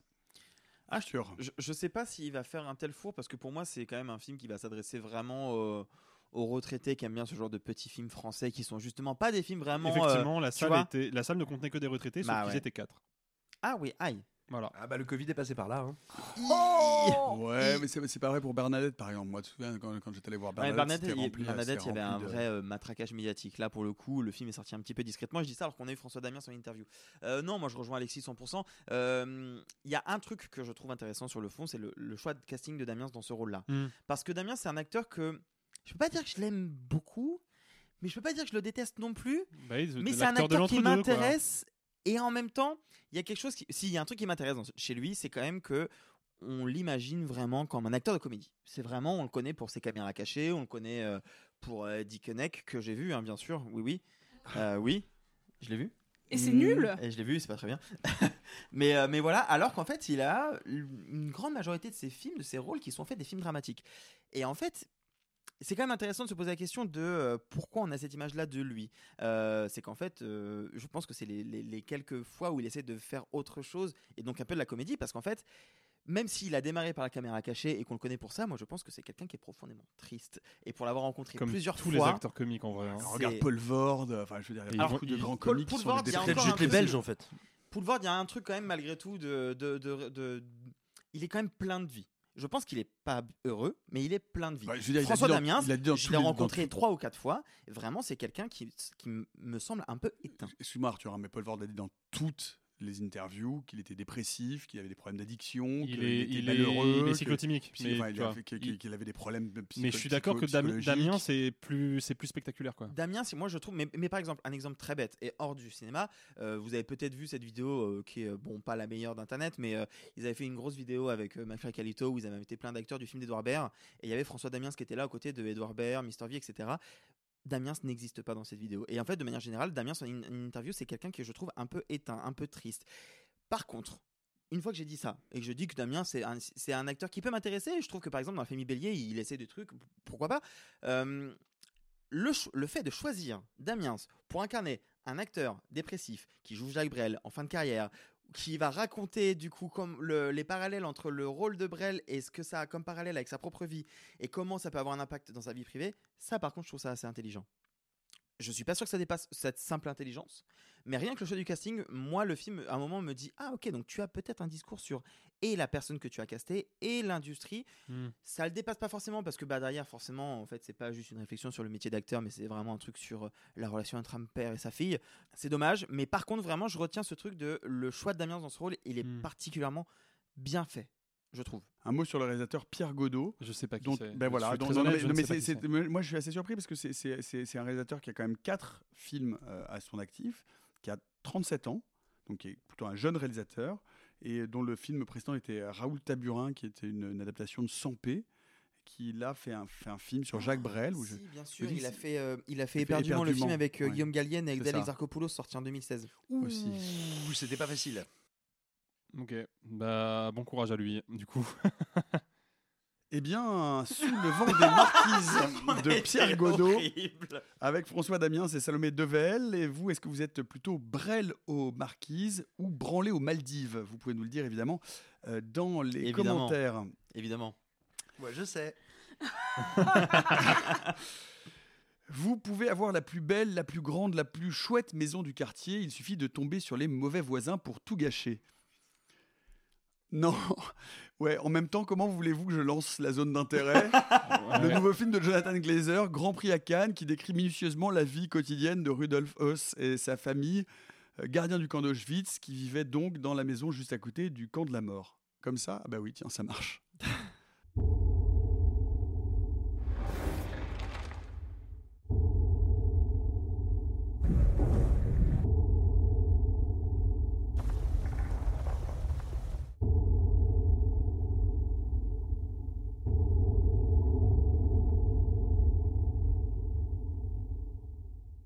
La zone d'intérêt de Jonathan Glazer avec Sandra Hüller et Christian Friedel. Alors, il faut dire que c'est un film monstre, que c'est un film euh, qu'on avait eu du mal à appréhender. euh, on l'avait vu à Cannes, si vous retrouvez l'épisode.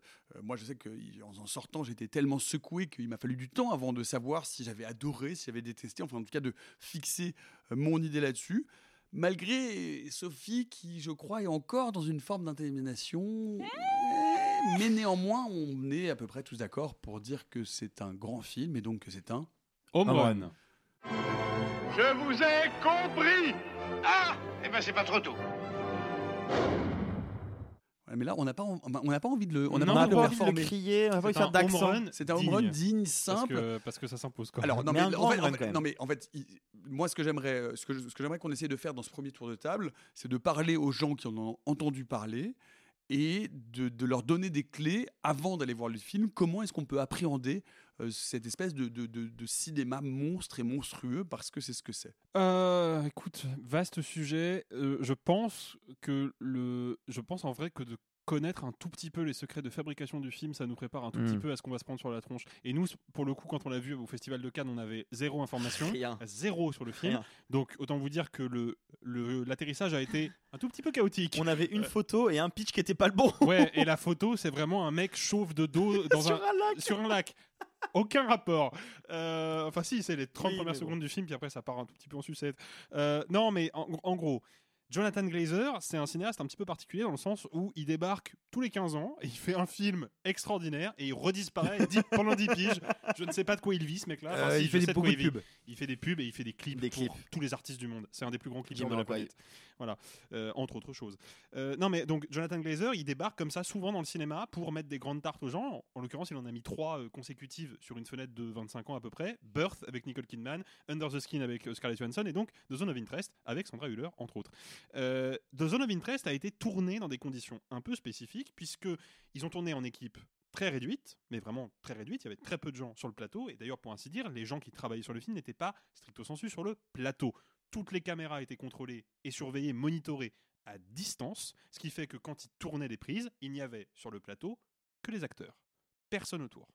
Ce qui veut dire que on est sur un film qui a pour objectif, avant même de penser à immerger le spectateur dans une ambiance, déjà on, on immerge un casting. Donc il y a la volonté d'essayer de, de proposer un parti pris qui relève presque de l'installation d'art contemporain quelque part, euh, qui va essayer d'aller chercher une certaine radicalité dans la représentation. Et c'est quoi cette radicalité? C'est nous montrer bah, ce que c'est que la Shoah, mais du point de vue des nazis, c'est-à-dire un élément quotidien. Attention, je précise, hein, évidemment, Jonathan Glazer n'est pas nazi, il aime pas les nazis, hein, euh, il l'a suffisamment répété en interview, et vu ce qu'il a dit dans des interviews d'ailleurs, je pense que c'est plutôt un, bon gros gauchiste, mais le fait est que bah, il a choisi d'adopter un point de vue que personne à ma connaissance n'a jamais adopté, en tout cas pas à ce niveau de radicalité-là, qui est de nous dire, bah voilà, la monstruosité, quand on l'observe à travers le prisme de ceux qui la perpétuent, bah, la monstruosité, c'est juste un élément du quotidien, c'est juste un élément de décor. Et ça, c'est hyper casse-gueule comme dispositif, mais je trouve que ça rend le film non seulement absolument fascinant, même si très difficile à regarder, ça en fait une œuvre esthétiquement bouleversante, hyper radicale, hors des sentiers battus, complètement unique en son genre. Et en plus, même si j'aime pas beaucoup cette appellation, là je suis bien obligé de constater que c'est le cas, qui plus est dans le contexte politique actuel, un film vraiment nécessaire d'un point de vue politique. Arthur. Je vais continuer le propos d'Alexis. Il faut savoir que non seulement l'équipe technique n'était pas sur place, mais en plus, euh, c'est euh, Christian Friedel qui racontait en interview, euh, dans la maison, les caméras étaient cachées. Ils ne savaient pas où ils étaient Mmh, filmés. Ils ne Alors- connaissaient pas alors, les axes. Ça, c'est un peu une légende parce que moi, je sais de la part du distributeur que quand ils ont vu le premier la première euh, version, les caméras n'avaient pas encore été euh, retirées de l'image et à un instant, les distributeurs internationaux ont cru que le film allait jouer le truc méta au point de garder les caméras à, l'extérieur ou à l'intérieur? Euh, Parce bah, que moi, Friedel, il m'a vraiment dit à l'intérieur de la maison, des fois on se baladait, on savait pas euh, sur quel axe on allait être filmé. En tout cas, ah non, ils ne savaient pas parce qu'il y avait plein de caméras partout, mais les Oui. caméras étaient visibles. Ok, bon bref. Lui, il me racontait en tout cas qu'il y avait une expérience quasi à la Loft Story, c'est-à-dire que tu es dans un endroit, et t'as- on te dit pas cut, tu dois continuer. Et il me racontait notamment une scène d'un dîner où il a dû reprendre une scène, et puis en fait il y avait un blanc parce que bah, euh, Glazer disait pas de couper, donc euh, d'un seul coup il reprenait la ligne de dialogue, il recommençait, et en fait il y a une espèce de, de pas improvisation parce que c'est très écrit, et en même temps il y a une forme de liberté, c'est très déconcertant. Et pour reprendre un petit peu la question de, de base de Nico, c'est un film qui a une forme un peu particulière parce que c'est quand même beaucoup de longues scènes lentes, fixes, euh, où la caméra ne bouge pas énormément du coup. C'est souvent des caméras fixes à l'intérieur. hein. Enfin, Ah, c'est- en a- fait, une de mise en scène qui ressemble aussi, mais- beaucoup à de la télé-réalité, par ailleurs. Alors, je me souviens que Sophie Hakan parlait d'un cinéaste que moi je connais pas trop, mais qui s'appelle euh, Roy Anderson. Euh, je pense qu'il y a un peu de ça dans l'idée de, de faire des, créer des panneaux lents. Euh, faut savoir que le film commence par exemple sur. Alors, je- je sais pas si c'est la version qui est en salle actuellement, parce que je vous cache pas que je n'ai pas voulu le revoir. J'ai voulu rester sur la sensation que j'ai eue à Cannes, qui a été tellement dingue que je, je, pense- je, je ne veux pas gâcher ce souvenir-là. Mais le film commence par un écran noir de 4 ou 5 minutes avec un bruit assourdissant et des accords dissonants, euh, comme pour, pour faire en sorte que ton cerveau fasse une espèce de reset. Euh, hop, tu débranches, tu rebranches et tu te remets dans ce bain qui a un truc très particulier parce que pareil, il y a un grain, une couleur qui est qui est très étonnante, c'est ce que disait Simon justement à Cannes. Il disait, on se disait, je en fait, moi je me souviens qu'à Cannes, j'ai posé la question Simon, je ne comprends pas pourquoi la couleur du film me perturbe autant. Et tu m'as dit parce qu'en fait, il a essayé de reproduire la couleur de l'œil humain, en tout cas de ce que La, la perception de notre œil. et c'est fou. Et donc, si on doit décrire le film, c'est quand même un film avec des longues scènes, pas beaucoup de dialogue, qui raconte donc le, le- ce que vivent euh, ceux qui sont à la maison juste à côté d'Auschwitz, euh, où on ne voit jamais la Shoah qu'à travers des, arri- des, des arri- derrière en arrière-fond. Euh, arrière-fond Arrière-plan. Arrière-plan. ce qu'on voit derrière eux tout le temps en arrière-plan, à savoir une fumée, un bruit de train, euh, avec évidemment un travail sur le son qui est phénoménal. Le travail sur le son est peut-être un des trucs les plus perturbants du film. Et sur la musique aussi. Donc voilà, c'est un objet qui est expérimental. Je dirais que ça. Je dirais que c'est un objet un peu expérimental. Moi, je suis pas tout à fait d'accord avec Ah l'appellation ouais expérimentale. Non, je ne pense pas. Simon Euh, oui, moi je, je, je, je suis pas tout à fait en accord effectivement euh, avec tant avec expérimental qu'avec euh, euh, dispositif d'art contemporain. Je suis beaucoup plus proche de l'idée de télé-réalité. Enfin, je suis pas d'accord. Entendons-nous. hein, je- C'est un, c'est un, c'est un dispositif. Oui, vois, voilà. C'est une installation. On a, il y a quand même l'idée de, tu vois, on va, on va, on va poser un truc qui est quand même un petit peu euh, particulier. Quoi. Bah ouais, Après, on sûr. appelle ça comme on veut parce que l'objet est difficile à qualifier, il faut le dire, mais, mais ça reste une installation. Euh, ok. Alors, voilà. En gros, alors, pour moi, l'objet est ce qui rend le film absolument euh, passionnant. Euh, vous savez, Glazer a dit et répète en interview, enfin dans les quelques interviews qu'il donne, que dans le fond, ça n'est pas vraiment un film sur le nazisme, euh, sur la Shoah ou sur les nazis. Et bon, on entend toujours ça, vous savez, euh, en promotion dans des films. Je n'ai pas vraiment fait un film sur ça. Vous savez, il y a plus. Vous savez, il y a autre chose. C'est une métaphore. Sauf que là, c'est vrai. Parce que qu'est-ce que ça lui permet de raconter? La vie de la famille Hoss, qui est pas à côté du camp, qui est euh, de l'autre côté du mur. côté du mur, l'autre côté du mur. Bah, ça permet de raconter euh, tout simplement comment l'être humain négocie avec lui-même, comment il se corrompt, comment, bah, quand il a la peau du ventre bien tendue et les joues roses, bah, il peut tout accepter. En tout cas, comme, comment certains d'entre nous peuvent le faire et comment c'est finalement assez répandu. Et c'est bien ça, c'est bien ce qui s'est passé pour beaucoup d'Allemands, pour des centaines de milliers, sinon des millions d'Allemands pendant la Seconde Guerre mondiale. C'est qu'à un moment, on leur a dit les gars, en, plus d'être euh, les rois du Valhalla et les descendants d'Odin, bah, vous savez quoi? Vous allez arrêter d'avoir faim, il y aura plus la même inflation et euh, tout ce qu'on va pouvoir tuer, piller, massacrer, exterminer, ça vous reviendra en calories, en fourrure et en meubles. Et bien finalement, il y a des gens à qui ça a suffi comme anesthésie morale. Et le film montre ça, mais ça, ça n'est pas propre aux nazis. Euh, comme dirait un certain Johann Chapoutot, les nazis sont des hommes de notre lieu et de notre temps. Et en fait, moi je trouve que le film a cela de merveilleux, de passionnant et de terrible, qui nous montre qu'en nous euh, sommeille non pas un monstre, mais quelqu'un qui est tout à fait prêt à négocier avec les bases de l'humanité. Et je voudrais juste dire, parce que moi j'ai pas mal parlé du film euh, ces derniers mois euh, avec vous et ailleurs, euh, et j'ai beaucoup cité les travaux de Chapoutot, et ouf, cette semaine il a publié une longue interview dans, euh, euh, comment ça s'appelle, Trois couleurs? Oui, dans, Ouais. euh, dans Trois couleurs, dans lequel il explique que pour lui le film est vraiment une illustration de ses travaux. J'étais là, ah, ah, ah, ouf, j'ai pas dit n'importe quoi. il y a, il y a- il y a cette, euh, cette, cette phrase, cette citation aussi que j'ai retrouvée, puisque pour, pour cause, je l'ai utilisée en épigraphe de, de mon roman qui parle aussi euh, d'une société d'extrême droite, euh, de Margaret Atwood, qui s'y connaît un peu en système totalitaire et qui dit cette phrase que- qui correspond exactement à ça, à la zone d'intérêt. euh, C'est euh, euh, Truly amazing what people can get used to as long as there are a few compensations. C'est tout, à fait incroyable ce à quoi les gens peuvent s'habituer peuvent se, faire, enfin oui, s'habituer. À quoi les gens peuvent se faire. À quoi les gens peuvent se faire tant qu'il y a quelques compensations. Voilà. Et c'est exactement ce que nous montre la zone d'intérêt. Voilà, et, enfin, moi, ce que je trouve exceptionnel dans le film, c'est que donc il a son dispositif, il a sa technique, sa méthode, qui, euh, vous l'avez très bien dit, est euh, frappante, puissante, abrasive, qui peut te faire euh, vivre un très, un très moment très dur, hein, très mauvais au cinéma. Faut pas déconner, c'est un film qui laisse euh, sa marque. Mais ce n'est pas que ça, c'est-à-dire qu'il a aussi l'intelligence et peut-être l'humanité de parasiter son propre dispositif. Et euh, je vais pas spécialement les spoiler ici, mais il y a des séquences où il change complètement de grammaire. Il y a des séquences où il fait péter comme ça ces coutures-là, Ouais. jusqu'à la conclusion, qui pour moi est un dialogue entre le film, ces ces personnages et notre époque, qui contribue aussi de dire mais attendez, je n'ai pas fait qu'un film historique, ce qu'il y a dans ce film existe aussi euh, en nous et à notre époque. Et, euh, et voilà, et, et je trouve que la manière dont il l'accomplit est vraiment remarquable. Vous, vous pouvez y aller franchement, hein, vous n'êtes pas du tout obligé de donner vos avis de façon stylatoire. C'est sérieusement comme ça que tu introduis ton mot de la semaine Oui, Ouais. la rupture est. C'est-à-dire de donner les choses, de donner les choses, de, de donner les choses au compte-goutte. Ah, avec euh, parcimonie. avec parcimonie. Avec qui est qui beaucoup trop invité aux soirées d'ailleurs. en général. Euh, Sophie.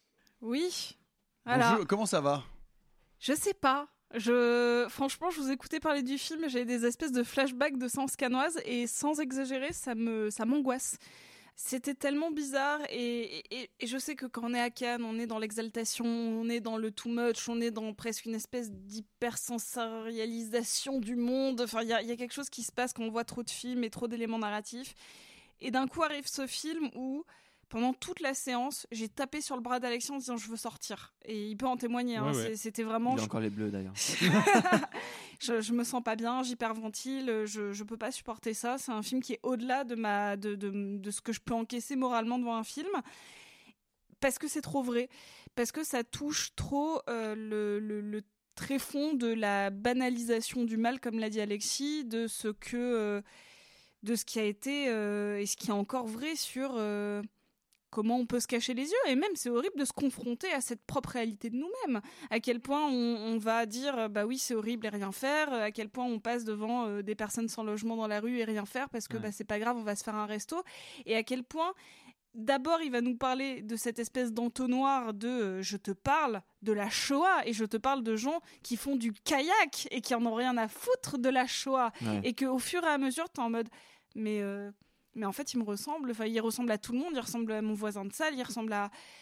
Et, et je trouve que c'est étouffant. Et, et d'un côté, moi, c'est aussi pour ça que je suis incapable de noter le film. C'est que je me suis aussi sentie, et j'ai mis du temps à le penser, je me suis aussi sentie un petit peu jugée. J'ai- J'ai senti avec son regard, malgré tout, une espèce de porte-étendard de la, à la fois de la morale et, et en même temps il a raison. Enfin, en fait, je trouve que c'est un film déstabilisant à tous les niveaux. C'est-à-dire que je, je sais même pas encore comment l'appréhender tellement euh, le film a mis mal. Il, faut expliquer plusieurs choses aussi. Euh, il faut expliquer que, bon, outre ces quelques premières minutes effectivement de, sonorisation euh, dans le noir, on, sait aujourd'hui, puisqu'on vous le dit, et que c'est l'argument du film, et que le, le film, même l'affiche le montre, de quoi il s'agit, on ne comprend pas immédiatement, lorsqu'on rentre dans le film avant 10 minutes, l'endroit où on se trouve. Il ne nous dévoile pas tout de suite que ce mur du fond du jardin, on comprend à un moment donné que ce mur a des barbelés et on n'ose pas se dire non, il n'est pas. Moi, je me souviens qu'au au début, il y a quelque chose qui dit non, il n'est pas en train de montrer ça. Non, ça n'est pas possible. Ah, ben si, c'est possible. Ah, mais en plus, ça n'est pas n'importe quoi. Ah non, mais ça n'est pas une prison. C'est Auschwitz. Ce sont les camps de concentration.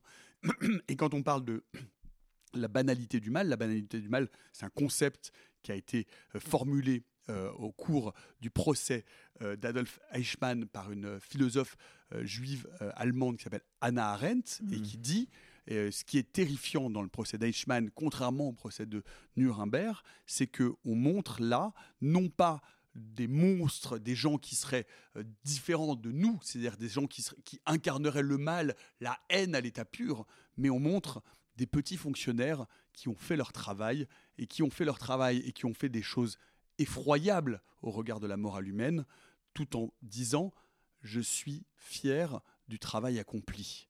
C'est exactement l'horreur dans la zone d'intérêt. L'horreur, c'est Sandra Hüller, c'est les enfants qui jouent dans le jardin avec le bruit du train, avec la, la machine industrielle des, champs, des camps de concentration qu'on entend en permanence, qui est le- ce bruit de fond constant.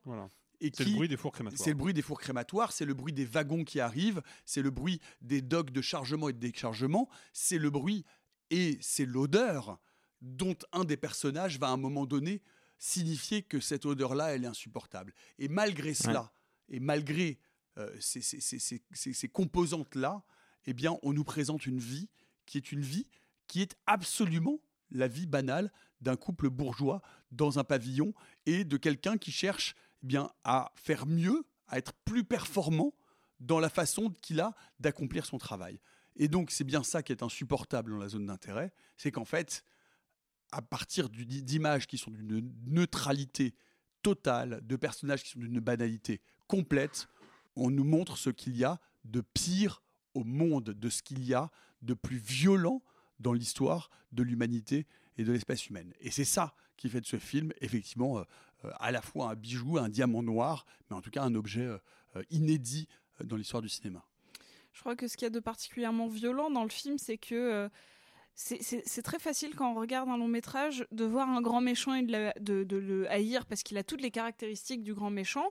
Là, on en a hein, quand même. On a ce, couple euh, qui, euh, qui est en quête, euh, une, une quête qui pour nous nous paraît presque kafkaïenne, mais qui en réalité pour eux est, est, euh, balisée. C'est- C'est-à-dire qu'on sait exactement dans quel, quel est leur schéma de pensée pour arriver à une certaine un, un acheminement social particulier. Ce qui est encore pire, pour moi, irregardable, c'est qu'il y a des enfants. et qu'il y a des enfants qui sont censés représenter malgré tout à cet âge-là quelque chose de l'ordre de, euh, si ce n'est de la pureté, en tout cas d'une espèce de tableau euh, de neutralité euh, qu'on va au fur et à mesure élever et comment au final cette notion de mal va se transmettre et, et comment c'est inarrêtable. En fait, c'est fini. Genre, pour moi, le, le film nous montre à quel point l'humanité, de toute manière, est condamnée depuis très longtemps. Et je, je crois que je suis incapable de regarder ça au cinéma. Je, je crois que c'est au-delà de ma, de, ma, de ma capacité personnelle pour ça. Alors, je sais que c'est hyper dithyrambique et moi aussi, je trouve que le film est un chef-d'œuvre. En vrai, on peut dire un home run parce que je pense que c'est un, un film qui s'inscrit immédiatement dans l'histoire du cinéma et qui, euh, qui, a, qui a fait euh, une, une- qui a révolutionné quelque chose parce que ce film n'avait jamais été ne serait-ce qu'envisagé, j'ai l'impression. Cependant, vous entendez, vous nous entendez, vous entendez depuis Cannes à quel point ce film est incroyable et on voit bien qu'il a un démarrage quand même assez, euh, Ouais. assez conséquent. C'est c'est pas à mettre devant tous les yeux non plus. C'est compliqué. Ça, va- ça peut être des séances, des séances douloureuses, ça peut être des crises d'angoisse, ça peut, euh, ça, ça peut être une, une, une séance atroce. Et je préfère prévenir les gens parce que c'est c'est sans doute le film le plus, le plus dur que j'ai vu de ma vie. Alors c'est intéressant parce que moi j'avais un truc que je voulais euh, vous raconter et peut-être un peu qu'on en débatte d'ailleurs, mais ça relie- c'est c'est pas mal relié à ce que tu viens de dire. Euh, avant les nominations aux, aux Oscars, même euh, à, à d'autres récompenses, bref, j'avais vu pas mal de cinéphiles de tweetos américains s'énerver contre A24 à 24 qui distribue le film aux États-Unis en disant mais je comprends pas, vous l'avez sorti, vous l'avez sorti dans trois cinémas, on ne peut pas le voir, qu'est-ce que vous faites? Si vous voulez que votre film soit visible et qu'il puisse être nommé aux Oscars, faut qu'on le voit. Et en fait, il semblerait que la stratégie a été la bonne puisque non seulement le film est nommé dans cinq euh, catégories aux Oscars, dont euh, meilleur film et réalisation, meilleur scénario adapté, meilleur son et meilleur film international. Mais en fait, ce qu'il s'est passé, c'est que je pense qu'à 24 avait tout prévu, c'est que le film est très mal reçu aux États-Unis, et notamment par euh, des gens qui euh, mettent des critiques que j'ai pu voir un peu sur Letterboxd ou autre. Alors d'un côté, il y a des gens qui ne supportent pas ce qu'ils voient, et t'en as d'autres qui euh, ne supportent pas le discours du film, en tout cas ne le comprennent pas. Oui, bah, ils sont américains. Voilà. Non mais du Oh, coup, pardon. Non mais du coup, ça pose une vraie question de effectivement comment on distribue un film comme ça, comment on le diffuse, comment on le market par exemple? A24 a pas su quoi faire des bandes annonces de ce film, a eu beaucoup de mal à le défendre. Là où euh, nous c'est Backfilm, euh, ils ont quand même essayé d'avoir un, un- un travail d'avant-première et autres. Enfin, c'est c'est un film qui est pas évident à promouvoir, à défendre, à expliquer, Ah, mais à expliciter, à montrer aux autres. Mais le public, enfin le public, euh, je, pas- je parle pas d'un point de vue commercial, on va dire, les populations européennes n'ont pas le même rapport. On est mille fois d'accord. À, à- à ce- à cette partie-là de l'histoire que les Américains, que les États-Unis aussi. On est mille fois voilà, d'accord. Ouais, Moi, je voudrais enchaîner sur quelque chose que je trouve absolument passionnant et fascinant dans, dans le film. On a souvent dit ou écrit euh, à son sujet euh, qu'il maintenait donc euh, le camp, le camp d'extermination euh, dans le hors-champ. Ce que je trouve passionnant, c'est que c'est pas vrai, en fait. Euh, c'est pas exactement du hors-champ. C'est toujours aux limites du cadre. C'est toujours en train de s'insinuer, en train de s'infiltrer et dans le récit et dans l'image, ce qui est très différent. Et puis, le son a une telle matérialité dans le film que véritablement, le camp existe partout. Et ça, c'est extrêmement intéressant. Parce que ça nous donne à voir justement, non pas comment cette réalité-là, cette horreur-là est invisible, mais comment on fait tout pour lui donner une part congrue de conscience. Et, c'était l'un d'entre nous, c'était toi, je crois, Alexis, ou euh, non, non, je sais plus, euh, qui évoquait le personnage de la belle-mère, euh, qui, oui, c'est toi, Nicolas, de la, belle-mère, qui elle, bah, ne vit pas, rejoint sa famille, mais donc ne vit pas en continu dans le camp. Et pour qui euh, tout ça est un peu surréaliste. On lui dit Regarde comme on a une jolie piscine. Oh là là, les parterres de, les parterres de pétunia sont en fleurs. Et elle est là, elle fait Ouais, mais bon, ça sent bizarre quand même. Et Elle vient au grand air, hein. elle vient pour sortir de la ville Voilà. au grand air, elle a du mal à respirer à cause de la fumée, c'est terrible. Ouais, mais, mais ça, c'est un truc qui est absolument passionnant. C'est-à-dire que. sur la lessive, sur les draps à l'extérieur.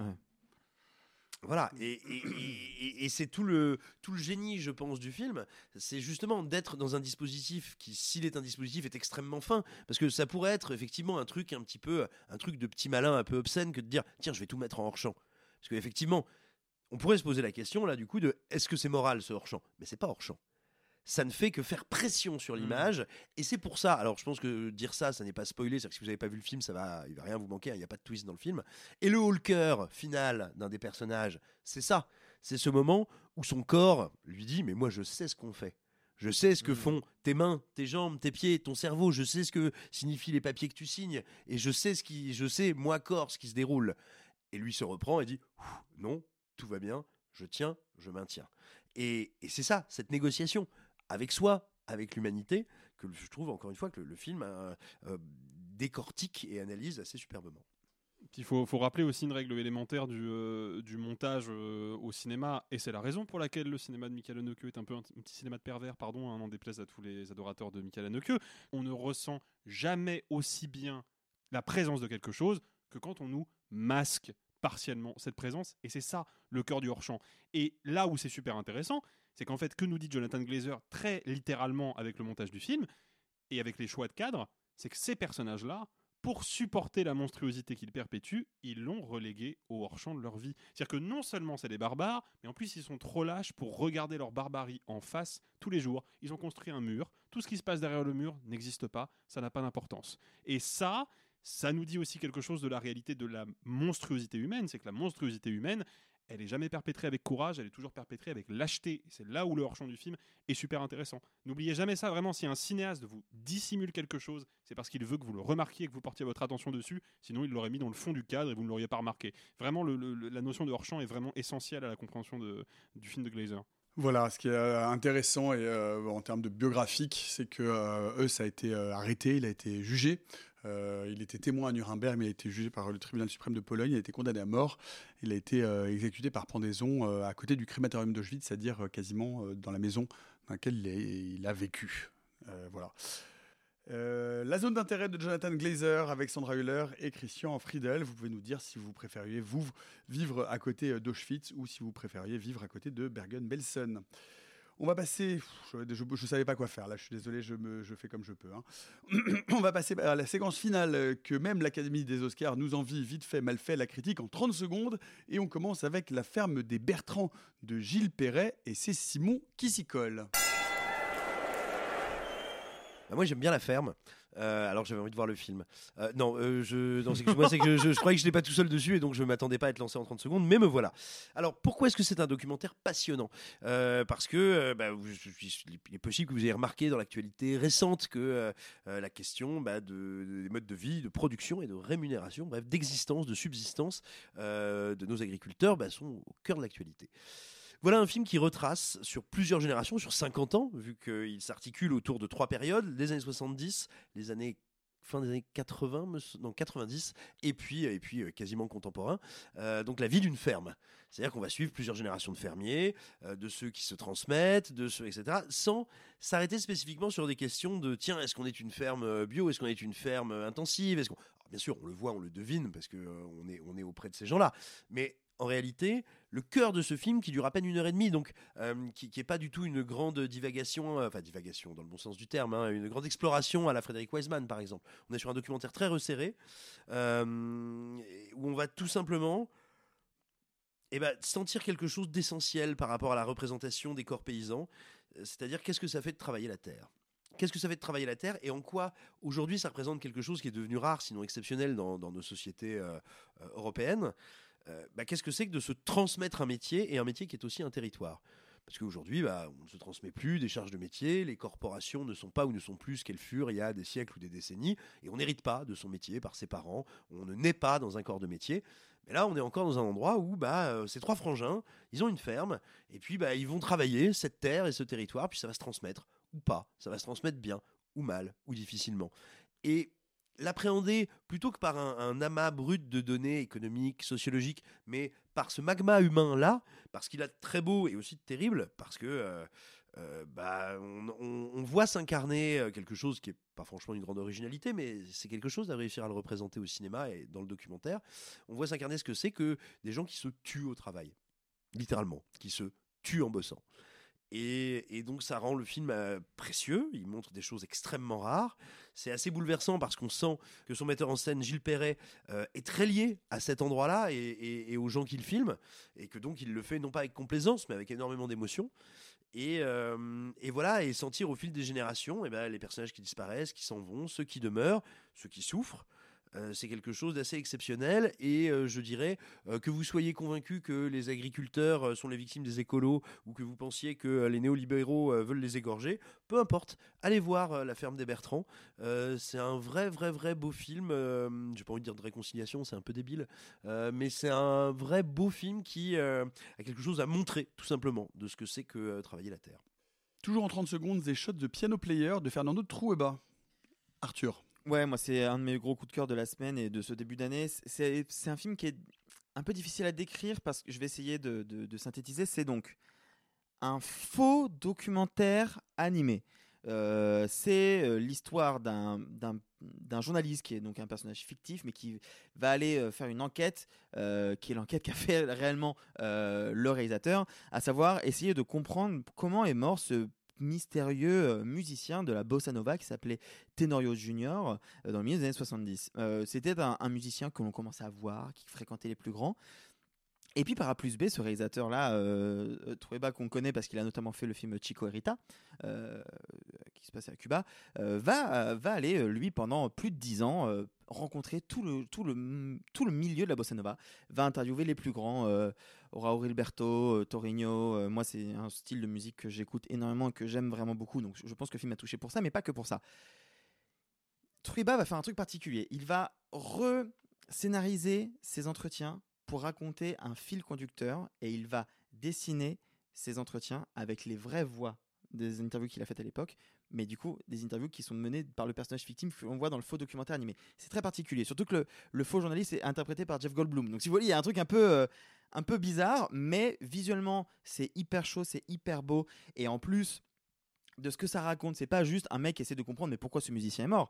C'est quelqu'un qui va essayer de comprendre pourquoi il est mort dans l'indifférence. Et qu'est-ce que ça raconte de, ce, de cette musique-là, qui est aussi importante que le jazz dans les années 60 et qui est vraiment le, le décorrélaire direct aux États-Unis? Et en même temps, euh, qu'est-ce qui va se passer comme mouvement politique dans l'Amérique latine des années 60-70 Parce qu'évidemment, c'est un crime qui sera politique. Et en même temps, c'est un film qui va vous donner des moments magnifiques, et notamment une, une recréation d'un concert de la Fitzgerald qui est sublime. Et en même temps, on va avoir la femme. euh, la femme de Tenorio, parce qu'elle refuse de, s'appeler sa veuve, puisque euh, tant qu'on n'a pas retrouvé son corps pour elle, elle considère que son mari n'est pas mort, qui est une scène déchirante. Euh, c'est un film très particulier, qui est magnifique. Euh, voilà, encore une fois, vous le savez, je vous le dis souvent ici, j'aime bien les documentaires qui essayent de, chercher de nouvelles formes. On vous a beaucoup parlé des, des filles de Little Girl Blue, voilà, pour moi des choses de piano player, et encore une nouvelle forme de narration un peu inédite, et ça fait du bien, et surtout si vous, comme moi, vous aimez énormément la bossa nova. C'était très bien, c'était parfait, c'était très bien. Alors très bien. On arrive presque à la fin de cette émission et comme à chaque fois il en reste un peu plus, on va bien vous le laisser. Et qu'est-ce qu'il nous reste euh, dans ce Il en reste un peu plus? Eh bien, eh bien, eh bien, eh bien, eh bien, c'est encore Arthur et, et Simon. Euh, allez Arthur. Euh, ouais, moi je triche parce que c'est un documentaire, donc vous pourrez dire ouais pourquoi tu l'as pas fait en 30 secondes? Euh, Parce que j'avais la flemme et que voilà. Euh, je voulais le faire en reco parce que c'est un c'est un petit objet, mais que j'ai trouvé assez incroyable et surtout que, dont j'avais pas du tout entendu parler. C'est un documentaire qui est sorti sur Netflix il y a un début de semaine, qui s'appelle The Greatest Night in Pop, qui raconte alors je vous préviens, dit comme ça, vous allez me dire, on s'en bat les reins. Mais croyez-moi, c'est intéressant. Qui raconte comment a été fait le morceau We Are the World. Je vous Ça jure. m'intéresse de fou. Je vous jure, c'est incroyable. Parce qu'en fait, ce qu'il faut savoir, c'est que euh, Lionel Richie et euh, Michael Jackson ont eu deux semaines pour l'écrire Mhm. et une seule nuit pour l'enregistrer. Parce que c'était juste après une récompense à la Grammy Awards où il fallait que tout le monde vienne. Et c'est incroyable. c'est incroyable. Alors que le morceau, moi, c'est pas un morceau qui que j'aime particulièrement, que les artistes présents, je suis pas fan de tout le monde. Mais pourtant, il y a tout le gratin de la musique des années 80 à cet endroit-là. Et il y a plein de moments. Et c'est là où le film m'attrape. euh, parce que le film dure une heure et demie, c'est très facile à regarder. Mais il y a plein de petits moments où, où je trouve que Netflix réussit à contourner la, la principale critique que j'ai sur le documentaire Netflix, à savoir que c'est toujours très lisse et que c'est toujours très dans le sens de ce qu'on veut raconter. Il y a notamment un moment où il y a cette musicienne qui s'appelle Chela E, qui est euh, à l'époque la compagne de Prince. Et- était sa et- batteuse, ouais, sa batteuse sa batteuse qui à l'époque lance sa carrière solo, est invitée et en fait elle dit face cam et elle dit il y a un moment où il commence à me tanner un peu sur le fait de Prince il arrive quand? Et j'ai dit mais Prince les gars il veut pas venir et en fait je comprends qu'ils m'ont invité que pour ça et qu'ils veulent pas que je sois là. Et en fait, il y a une mélancolie dans sa phrase quand elle le dit. Je me dis, ouf, aïe C'était un gros boys club, hein, la musique pop de l'époque. Et donc là, je me dis, ah, intéressant que Netflix présente ça. Mais il y a plein d'autres moments, et il y a notamment, moi, je vous cache pas qu'il y a un moment qui est anodin au possible. Euh, Il y a un moment où euh, Quincy Jones, qui orchestre tout ce beau monde, ah parce que vraiment, euh, je pourrais vous name dropper des noms, c'est incroyable. Quincy Jones dit On remercie au passage Harry Belafonte, ici présent, qui est un grand musicien des années 60, parce que c'est un peu lui qui a initié le, band end et le fait de faire de la musique comme ça pour des causes humanitaires. Et là, tu as Al Jarreau qui se retourne et il va commencer à chanter une, de ses chansons les plus connues, Day O, et tout le monde va la chanter de manière spontanée. Et Belafonte a les larmes aux yeux, et je vous jure, ça dure une minute dans le docu. J'ai eu les larmes qui ont commencé à monter, j'ai eu des frissons. C'est vraiment trop beau. Et, et pas, pas besoin d'être fan de Lionel Richie ou de Michael Jackson ou, ou juste de voir tous ces grandes stars qui, à un moment, ont leur ego mis de côté. Et d'ailleurs, au passage, il s'est filmé à l'entrée du studio. C'est marqué Mettez votre ego euh, en dehors du studio, s'il vous plaît. Là, vous rentrez pour un projet collectif, il faut arrêter. Euh, c'est assez joli. C'est pas parfait. C'est un, documentaire, un petit documentaire. Pour ça, je voulais le mettre en reco et pas en film en 30 secondes. Mais voilà, The Greatest Night in Pop sur, euh, sur Netflix, c'est vraiment, euh, vraiment un, un bel objet, je trouve. Simon, euh, tu nous parles d'Histoire de la nuit, qui est un, un- un tout petit C'est quoi livre. un, un livre? Ah oui, puis. Mais- mais il l'a pas lu comme d'habitude. Il est très petit. Un, un tout petit livre de 634 pages de Laurent Mauvigné. Euh, c'est euh, la, ma meilleure éditions de moitié. Minuit. ma- oui, aux éditions de minuit. C'est ma meilleure moitié qui me l'a recommandé pendant des mois. J'ai mis des mois à le lire parce que dès qu'on me recommande un truc, je suis là, et en fait c'est génial. Euh, on dit souvent, et moi le premier, que la littérature française, même si elle est capable de, de de fulgurance assez remarquable, a du mal à appréhender certains genres populaires, comme le thriller, euh, dont les Américains ou les Anglo-Saxons en général sont, sont les maîtres. Et ben c'est pas vrai, ou en tout cas c'est pas toujours vrai. Et Laurent Auvigné le prouve avec euh, un talent que je trouve absolument, euh, absolument spectaculaire. Histoire de la nuit, c'est quoi? C'est quatre personnages. C'est comment dire?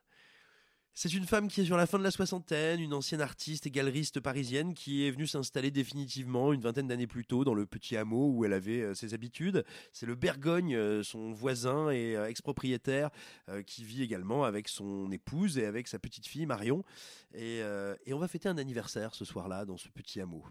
Sauf qu'au milieu de cet anniversaire va commencer une prise d'otage. Et ce, sont donc 630 pages incroyablement intenses, d'une noirceur, mais spectrale, et surtout, surtout, surtout d'une intensité très rare, alors qu'on est sur un texte éminemment littéraire, avec des phrases construites, mais vraiment construites, euh, ciselées, très longues et pourtant tout à fait accessibles. C'est euh, vraiment un vrai tour de force stylistique. C'est extrêmement impressionnant. Et euh, voilà, euh, on est, sur, euh, on est sur des ambitions de thriller tout à fait comparables avec ce qui se fait outre-Manche ou outre-Atlantique, mais avec un travail de la langue et du style définitivement plus européen et que je trouve assez remarquable. Le texte a été, a été parfois comparé dans son style, dans sa langue, à du Claude Simon. Et c'est assez juste, je trouve. Et moi, je veux vous dire un mot euh, également d'un livre, euh, et aussi qui est un, livre conseil, puisque le titre de ce livre, c'est euh, Les dangers de fumer au lit. Je ne vous le conseille pas, parce qu'elle peut effectivement euh, conduire à des situations fâcheuses, d'une d'une autrice argentine qui s'appelle Mariana Enriquez. Mariana Enriquez, il faut la lire, c'est une, une autrice qui écrit, et c'est assez rare, et c'est surtout relativement rare et relativement récent, surtout sous, la plume, sous des plumes féminines, qui écrit des récits d'horreur. Et donc, euh, c'est euh, une collection euh, de petites nouvelles, de petits contes cruels, dans la droite tradition et dans la lignée des contes cruels de euh, on- on- mais, vraiment planté dans, une Argentine contemporaine. C'est- c'est- mal poli, c'est mal élevé, c'est toujours extrêmement noir. Ce sont des, des, des- des- petites histoires de fantômes et d'impolitesse du quotidien. Euh, c'est absolument délicieux. Il faut euh, en profiter. Ça se lit, euh, alors pour le coup, vraiment en deux jours et demi, tellement ça se dévore rapidement. Et c'est des, petits bijoux de cruauté. Donc je vous conseille vraiment, non pas de fumer au lit, mais de lire Les dangers de fumer au lit de Mariana Enriquez et cette édition du sous-sol. Et puis je vous conseille, comme d'habitude et comme tous les deuxièmes jeudis du mois de vous rendre massivement, si vous êtes la région parisienne, jeudi prochain à la séance d'Hurlequin, puisque euh, bien, ce sera une première. Je vais tenter le système de la carte blanche. Euh, je donne une carte blanche à quelqu'un qui n'est pas forcément issu du milieu du cinéma, en l'occurrence un auteur, un auteur français qui s'appelle Jean-Baptiste Delamo, euh, qui avait reçu le Goncourt du premier roman pour une éducation libertine, qui vient de sortir un, un- livre remarquable qui s'appelle Les, Les Fils de l'Homme, euh, qui est un grand, grand fan de films d'horreur et qui viendra nous présenter l'un de ses films favoris, qui est Le Zombie de Romero. Voilà, ce sera euh, jeudi prochain à 20h au cinéma L'Arlequin. Comme d'habitude, vous êtes toutes et tous les bienvenus. Eh bien voilà les amis, c'est fini pour aujourd'hui. Pour les gens normaux qui n'ont rien d'exceptionnel, comme on le sait, on se retrouve euh, mardi. Pour les gens exceptionnels qui sont abonnés à Casse Plus, euh, on se retrouve dès samedi matin pour notre épisode patrimoine. Euh, N'hésitez évidemment pas à vous jeter sur l'interview de Gareth Edwards que nous avons la chance de rencontrer avec Simon au festival de Géramé et qui est disponible pour tout le monde. Et dans cet épisode patrimoine, il sera question de gens qui jouent de l'accordéon sous terre. Allez, bye les amis, et gloire à Anémone Giscard d'Estaing. Ah, c'est pas humain, les salauds, ils m'ont épuisé. quatrième stop, il sera exactement 0h13 minutes. Oh la vache Moi je vais être en retard au lycée Oh, bah dis donc, t'es bien pressé, toi, je dois. Ceux qui sont encore vivants, profitez-en pour le rester, allez-vous-en Arrivederci e buon viaggio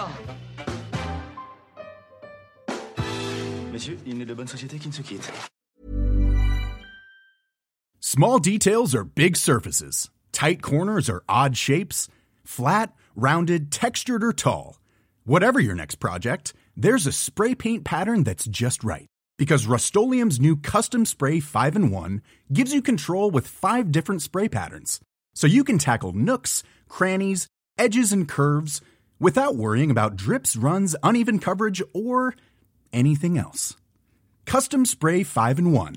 Only from Rust